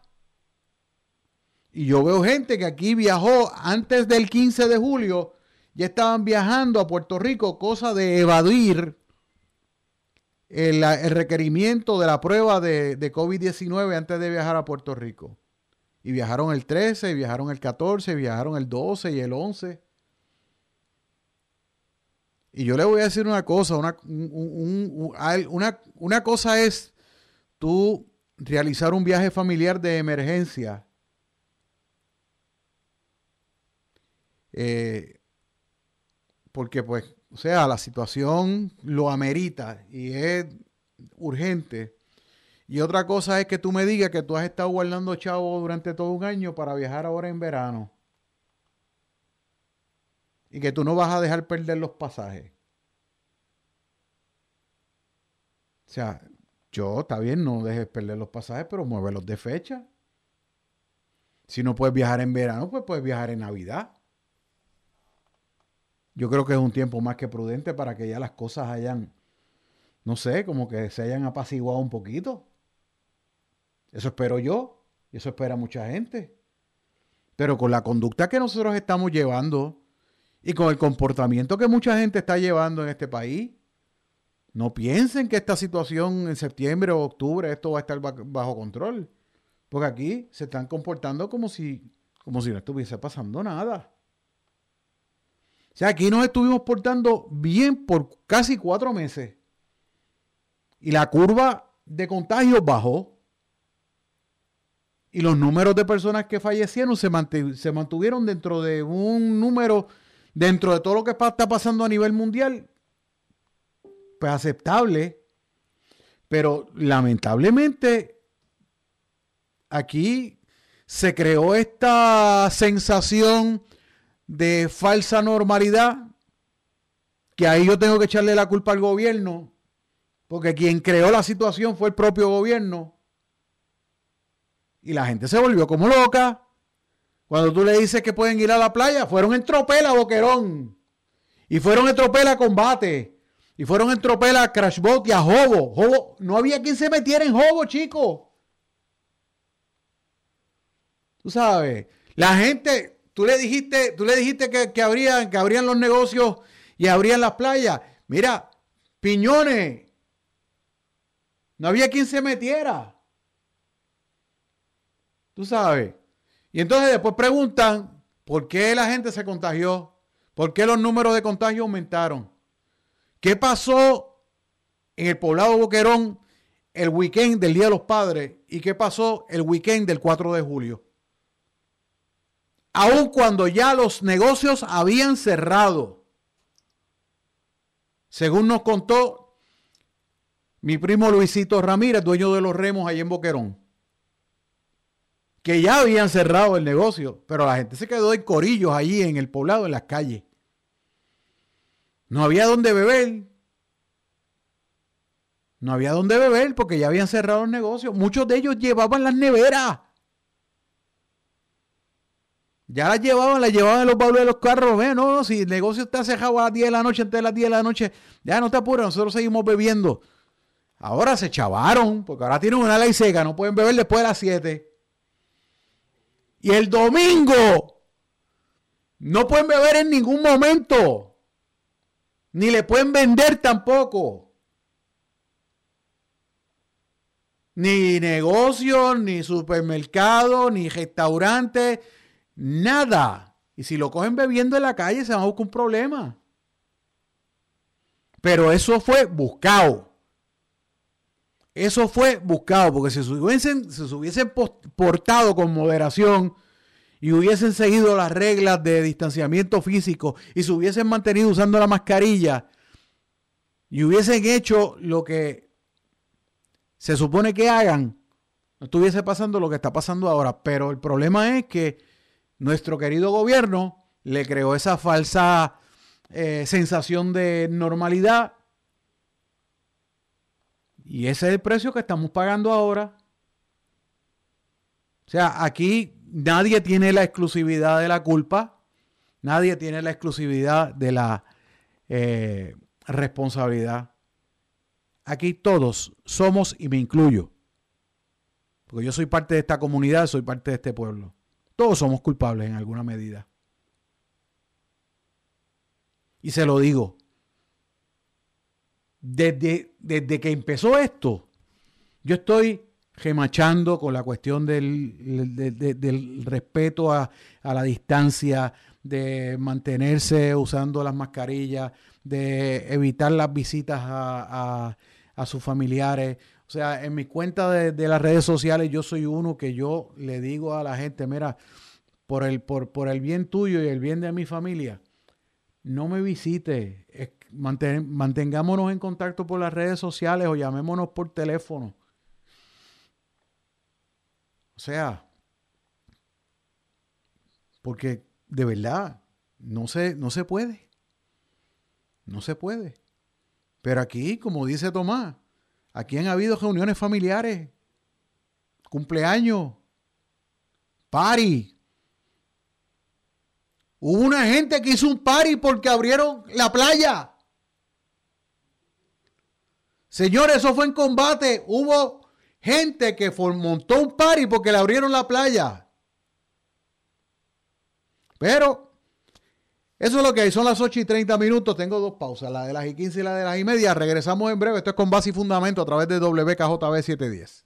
En el Hospital de la Concepción de San Germán, tu salud está en seguridad y confianza. Estamos listos 24/7 para asistirte a nuestra sala de emergencias. Sin detenernos, ofrecemos todos nuestros servicios ambulatorios con rigurosos protocolos de seguridad. Bajo las guías del Colegio Americano de Cirujanos y del CDC, reanudamos todas nuestras cirugías electivas. Somos el Hospital de la Concepción. Mi hospital es seguro, por ti y por los tuyos. Mi pueblo es historia. Es sudor. Mi pueblo es música. Mi pueblo es estilo. Es raza de mil colores. Mi pueblo es café. Friends Café, ahora con Servicarro, marginal de la carretera número 2, West en Plaza frente al Mayagüez Mall. Dreamwater, el agua que siempre soñaste, procesada y envasada bajo estrictas normas de calidad. Dreamwater, siempre a sus órdenes en la calle Nicolás Toro, en el sector Las Plumas de Hormigueros. Para ventas al por mayor y al detal, marque el 787-849-2863. Dreamwater.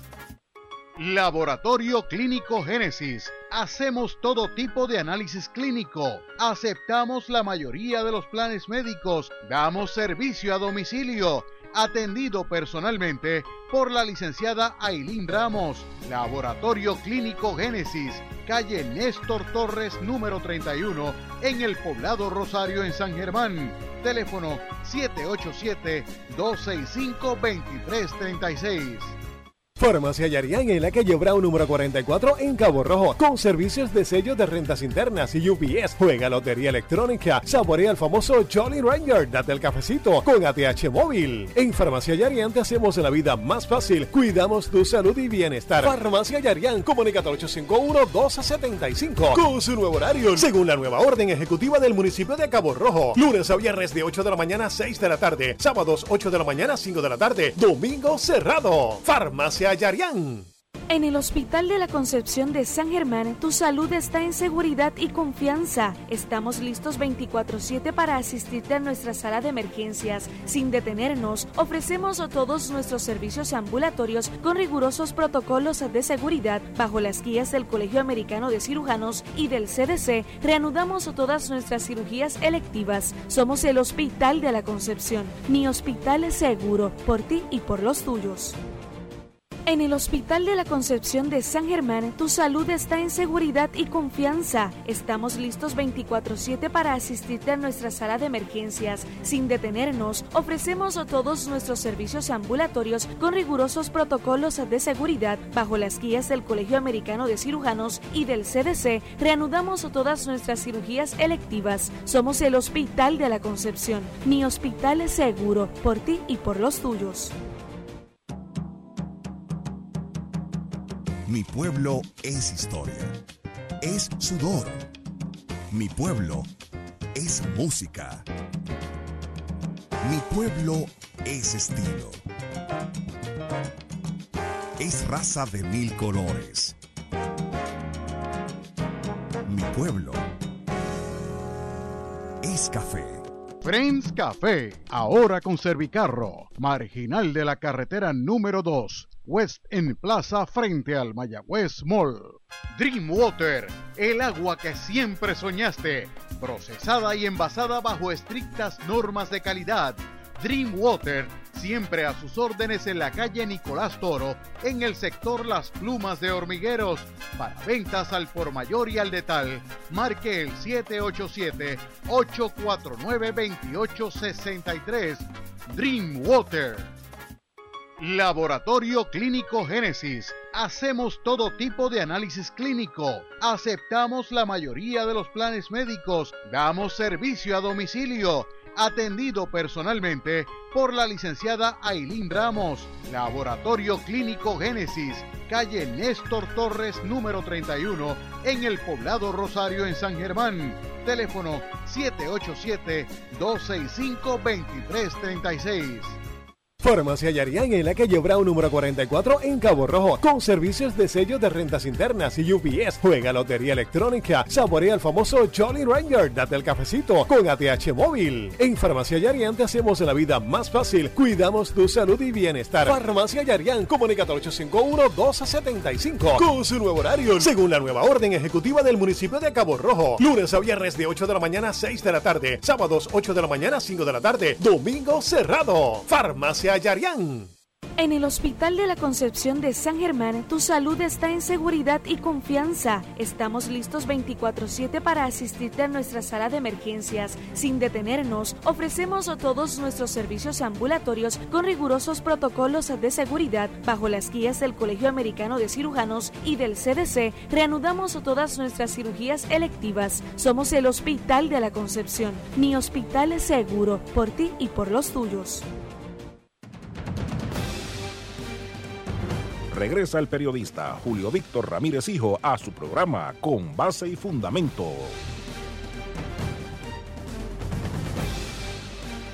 Bien amigos, son las 8.35 minutos en la noche. Esto es con base y fundamento a través de WKJB 710.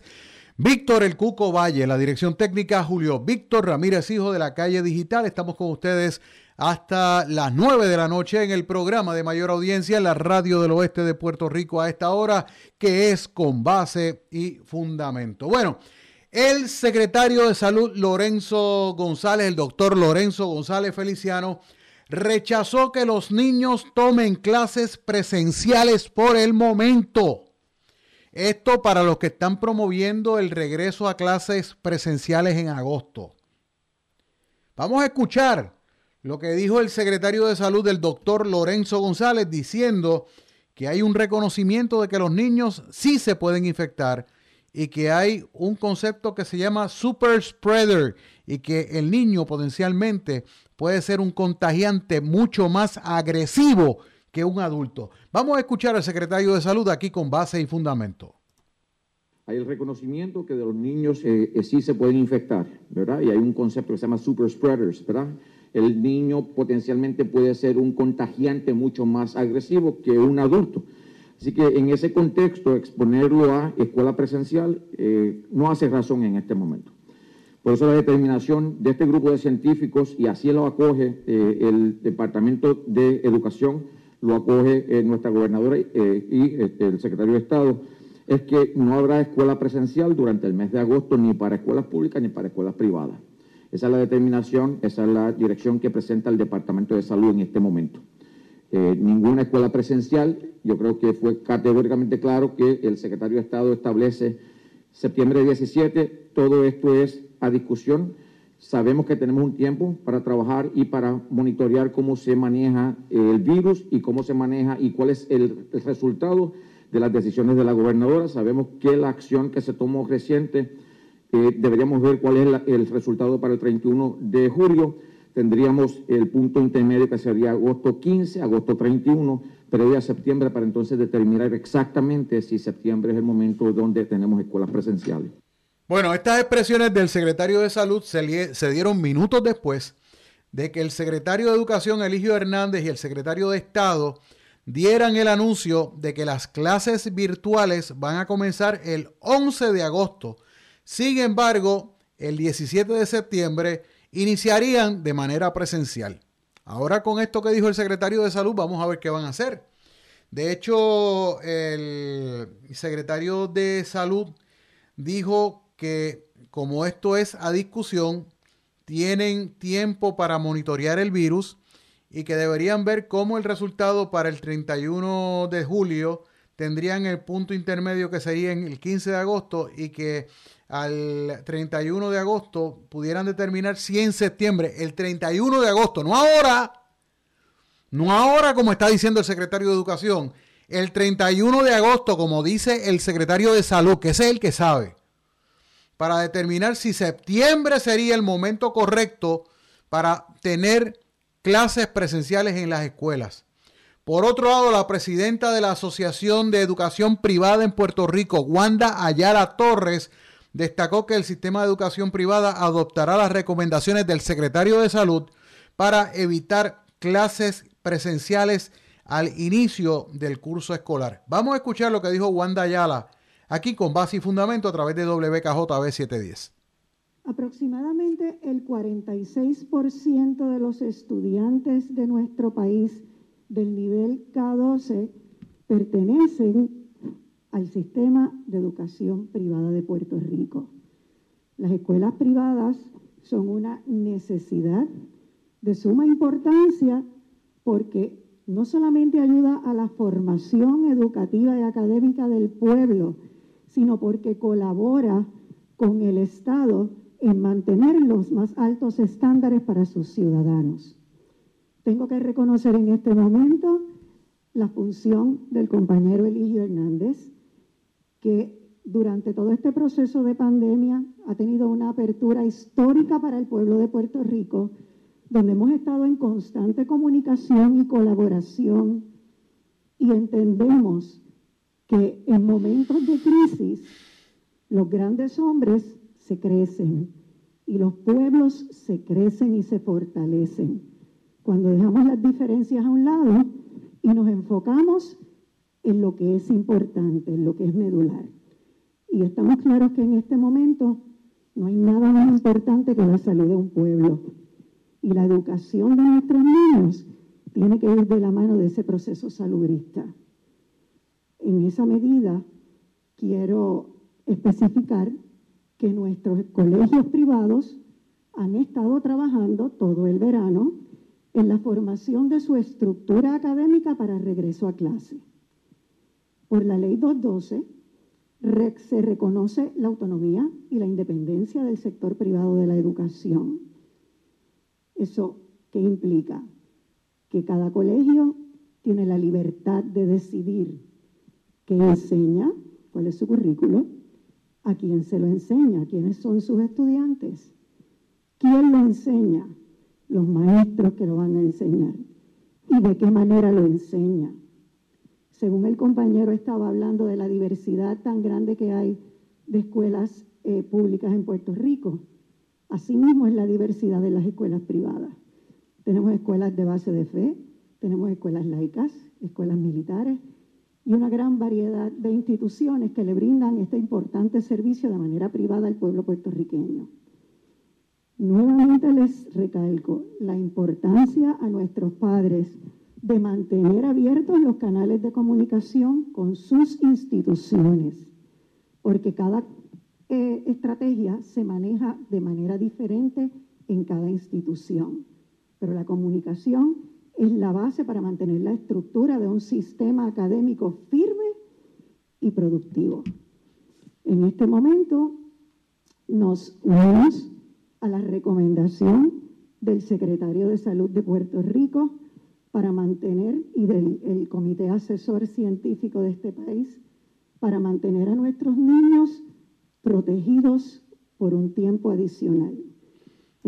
Bueno, ya que estamos hablando de las expresiones de la señora Wanda Ayala Torres, quien es la presidenta de la Asociación de Educación Privada en Puerto Rico, yo voy a lanzar al aire dos preguntas. Una, una pregunta. Una pregunta. Vi cartas de escuelas privadas de la ciudad de Mayagüez en las que le están pidiendo a los padres de estudiantes antes de comenzar las clases que les firmen un relevo de responsabilidad cuando comiencen las clases, las clases presenciales. Partiendo del hecho que las, las clases presenciales comiencen desde el primer momento, que aparentemente a la luz de lo que hemos escuchado en estas expresiones que hizo el secretario de salud, pues no van a comenzar con el, con el semestre y que van a comenzar ya entrado el semestre. Y que de hecho van a evaluar cuándo comienzan las presenciales el 31 de agosto para ver si en septiembre pueden empezar. Que me digan si es correcto o no. No, no es que me digan si es correcto o no. A mí me, enviaron copia de las cartas especialmente de, una, de un colegio privado muy conocido de aquí de la ciudad de Mayagüez, en el que le están pidiendo a los padres que firmen un relevo de responsabilidad para que manden los hijos a las clases presenciales. Y hay padres que no quieren enviar, como están las cosas ahora, no quieren enviar a los hijos a la escuela a coger clases presenciales, que quieren seguir cogiendo clases de forma virtual a través de la internet. porque la situación como está ahora no se, no se presta para enviar los niños a la escuela y usan un argumento que entiendo yo que es valioso y es muy válido, aparte de valioso es válido, de que ¿cómo tú le vas a pedir a un estudiante que esté con mascarilla, con mascarilla puesta cuatro o cinco horas sin quitársela? Cuando la propia gobernadora de Puerto Rico, esta misma semana, se tuvo que quitarla de ella en una conferencia de prensa porque no la aguantaba puesta. O sea, ¿cómo tú vas a bregar con eso? ¿Cómo tú vas a bregar con el distanciamiento social? El distanciamiento físico o social, tú no te distancias socialmente de nadie, porque yo estuve a Cuco sin verlo cuatro, cuatro, cuatro meses casi y hablaba con él casi todos los días. ¿Sabes? Pero ¿cómo tú vas a bregar con el distanciamiento físico en un salón de clase? Porque a mí nadie me ha dicho cómo van a bregar con los salones, con, los salones en, eh, la reducción del número de estudiantes para que haya espacio entre uno y otro. Nadie ha explicado eso. O sea, en un salón que caben, que caben 20, que caben 20, reducirlo a 10 como mucho o sea, ¿cómo van a bregar con eso? ¿Cómo van a manejar la distribución de los pupitres en los salones de clase, cosa de que haya distancia entre uno y otro? ¿Y cómo van a bregar con, la, van a con el asunto de las mascarillas? Si le van a dar face shields mientras estén en el salón. O si van a tener que usar face shield y mascarillas al mismo tiempo. O sea, de verdad, yo, yo le digo, este, los otros días una, una ex compañera de trabajo publicó una fotografía de su hijo que es mesero en un restaurante bien conocido que tiene varios, varios, eh, varias localidades a lo largo de, de la isla. Y ese muchacho mesero, mientras está estudiando, pues se gana sus chavitos aparte como mesero, tenía el face shield, tenía la mascarilla de tenía una mascarilla y tenía una mascarilla, tenía una mascarilla N95 y encima de ello tenía una, una mascarilla quirúrgica puesta. Porque estaba sirviendo mesas en ese restaurante. Y yo lo que le pregunté, vea, ve acá, yo me imagino que a, fulanito le van a le dan break, no sé, de cuando en cuando para que pueda quitarse las mascarillas y, lo, y el face shield y pueda respirar.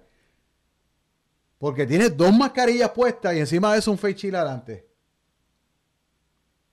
O sea, ¿cómo van a bregar con eso? Nadie ha explicado. Nadie lo ha explicado. Nadie ha dicho, vamos a manejar esta situación de esta manera. Siguiendo con el tema, Finalmente, a preguntas en torno a los padres que trabajan y que se les va a dificultar supervisar y mantener a niños en sus casas para que tomen clases virtuales, el secretario de Educación, Eligio Hernández Pérez, contestó lo siguiente. Vamos a escuchar al secretario de Salud, Eligio Hernández, aquí con base y fundamento a través de WKJB 710. Todas esas inquietudes están siendo atendidas a través del plan de contingencia y hay unas regulaciones eh, particulares y unos ajustes que se le piden a los patrones a través del Departamento de Trabajo que nosotros hemos compartido a través de las redes del Departamento de Educación, así que estamos mirando el abanico de posibilidades. Eso fue lo que dijo, 17 segundos de audio. A la, a la directora de Educación Privada el audio le duró cuatro minutos y este en 17 segundos dijo eso. Y no sé si dijo algo. Pero eso es lo que hay. Eh, repito el texto de lo que dijo. La cita. Todas esas inquietudes están siendo atendidas dentro del plan de contingencia y hay unas regulaciones particulares y unos ajustes que se le piden a los patronos a través del Departamento del Trabajo que nosotros hemos compartido a través de las redes del Departamento de Educación. Así que estamos mirando el abanico de posibilidades. No dijo nada. No dijo nada. O sea, están siendo atendidas dentro del plan de contingencia. ¿Qué dice el plan de contingencia?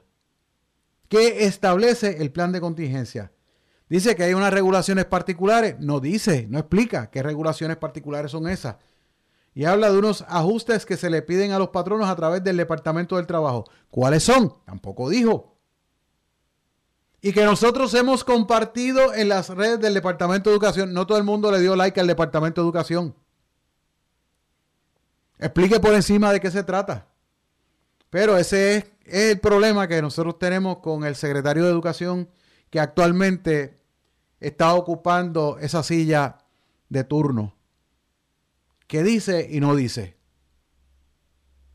Pues no es la primera vez que se le entrevista sobre algo, se le pregunta sobre temas específicos y contesta de una forma tan genérica que no dice absolutamente nada. Vamos a la pausa, regresamos en breve. Esto es con base y fundamento a través de WKJB 710. En el Hospital de la Concepción de San Germán, tu salud está en seguridad y confianza. Estamos listos 24/7 para asistirte a nuestra sala de emergencias. Sin detenernos, ofrecemos todos nuestros servicios ambulatorios con rigurosos protocolos de seguridad bajo las guías del Colegio Americano de Cirujanos y del CDC. Reanudamos todas nuestras cirugías electivas. Somos el Hospital de la Concepción. Mi hospital es seguro por ti y por los tuyos.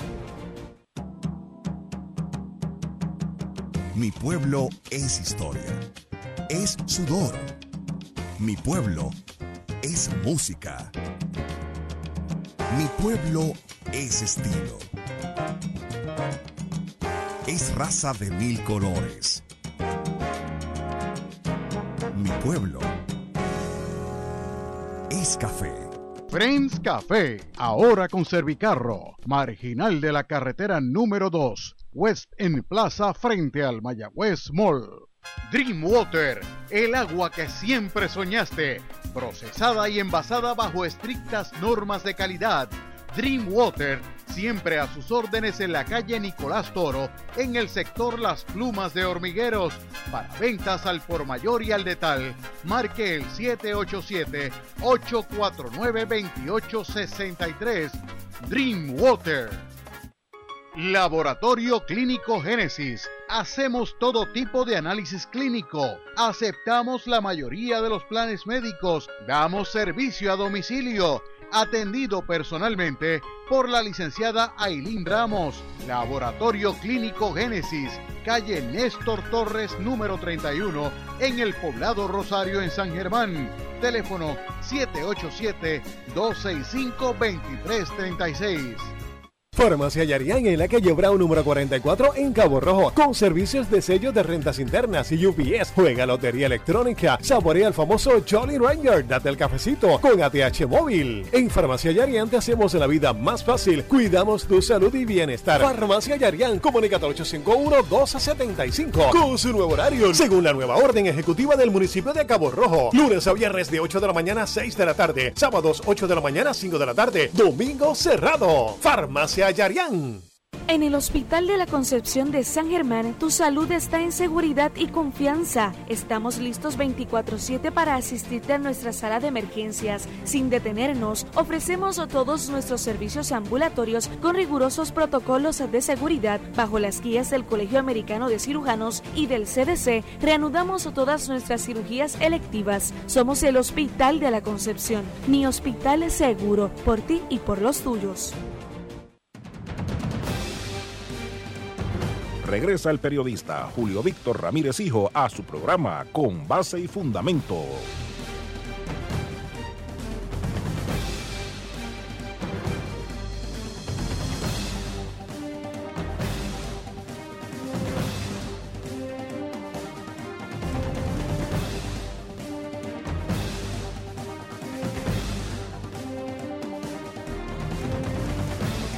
Amigos, esto es con base y fundamento a través de WKJB 710. Víctor El Cuco Valle en la dirección técnica, Julio Víctor Ramírez Hijo de la calle digital. Estamos con ustedes ya en la recta final del programa, son las 8 y 54 minutos en la noche. Un programa que ha transcurrido bien interesante desde que comenzamos a las 7 y le prometo un programa tan interesante como este mañana jueves aquí en Con Base y Fundamento a través de WKJB 710. Recapitulando sobre lo que hemos estado eh, cubriendo en el programa, ustedes saben que el municipio de Mayagüez cerró la alcaldía hoy y pues lo que estuvimos conversando con el amigo Reinaldo Torres, administrador del municipio de Mayagüez, es que pues hubo una persona que trabaja con el municipio allí en la alcaldía que aparentemente tuvo contacto con una persona que había dado positivo a COVID-19 y tan pronto lo mencionó como medida cautelar ordenaron el cierre y desinfección del edificio de la alcaldía de Mayagüez. Eh, yo creía que eran más personas las que habían ordenado a hacerse las pruebas. Son 18 personas que eh, tienen, le dieron instrucciones para irse a hacer las pruebas de COVID-19. La desinfección completa del edificio de la alcaldía de Mayagüez será mañana, cosa de que este viernes a las 8 de la mañana el edificio de la alcaldía de Mayagüez esté eh, dándole servicio a la comunidad como de costumbre. Es bien importante que sepan que otras dependencias del municipio de Mayagüez eh, se han mantenido, se mantienen trabajando porque obviamente están en otros lugares, en otros puntos de la ciudad y que no han tenido eh, problemas mayores. Esto estamos hablando de que es la desinfección de la casa alcaldía de la Sultana del Oeste. Eh, hay otra cosita que quiero compartir con ustedes antes de cerrar el programa, que ya a las I58 me debo estar despidiendo, me debo estar despidiendo de ustedes aquí en el programa, es el que eh, de lo que estuvimos cubriendo en la calle digital.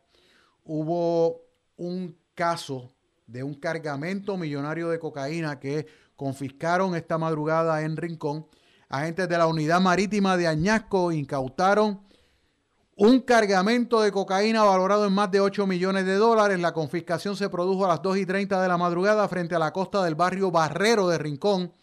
Los agentes ocuparon 318 bloques de perico y arrestaron a tres indocumentados que viajaban en una yola de fabricación casera de 22 pies de eslora con dos motores fuera de borda. La droga venía en ocho fardos y un bulto y el valor de la droga, como les dije, específicamente según el cálculo que hizo la policía de Puerto Rico, asciende a 8 millones 109 mil dólares. La intervención se produjo a 5 millas náuticas de la costa. El operativo se desarrolló en coordinación con el Caribbean Air Marine Branch de la Oficina Federal de Aduanas y Protección Fronteriza y la Administración Federal para el Control de Drogas asumió la jurisdicción de este caso. Las fotos del cargamento en la calle digital www.lacalledigital.com. Y otra cosita que quiero compartir con ustedes, eh, si no lo han leído todavía, que presumo que sí, ya lo leyeron, el caso de un incidente de violencia doméstica en la que la mujer le acuchilló las nalgas a su pareja. Eso ocurrió en Isabela. Estamos hablando que personal de las divisiones de homicidios y violencia doméstica de Aguadilla le estaban radicando cargos a una mujer identificada como Ibeliz Corchado de 36 años, quien protagonizó un incidente de violencia doméstica contra su compañero consensual, un hombre de 68. Ella tiene 36. Eh, los hechos se produjeron anoche a las 7 y 50 de la noche en una residencia eh, localizada en el barrio Pueblo de Isabela. Y dice el teniente Orlando Camacho de la División de Homicidios de Aguadilla que la mujer se armó de un cuchillo con el que le provocó varias heridas al sexagenario en los glúteos. No se va a poder sentar en buen tiempo. Eh, no obstante, el informe no reveló las circunstancias en que se produjo la situación. Originalmente se creía que uno de los tajos le había afectado las arterias al hombre, pero luego confirmaron que no requería ser trasladado al centro médico de Río Piedras, por lo que le suturaron las heridas y lo dieron de alta. Así que, pues, ella 36, él 68. En el amor no hay edad, dicen. Pero, este, eh, le tajió la, las posaderas. Nada, me voy, son las nueve. En breve, el Night Crew con Vitín Ortiz. Ave María, la hierba que el chivo no mastica. Nos vemos. Si Dios lo permite, mañana regresamos con el mismo cariño y entusiasmo de siempre. Aquí en Con Base y Fundamento a través de WKJB 710. A nombre de Víctor El Cuco Valle en la dirección técnica en una presentación de la calle digital www.lacalledigital.com. Julio Víctor Ramírez Hijo se despide. Hasta mañana. Buenas noches.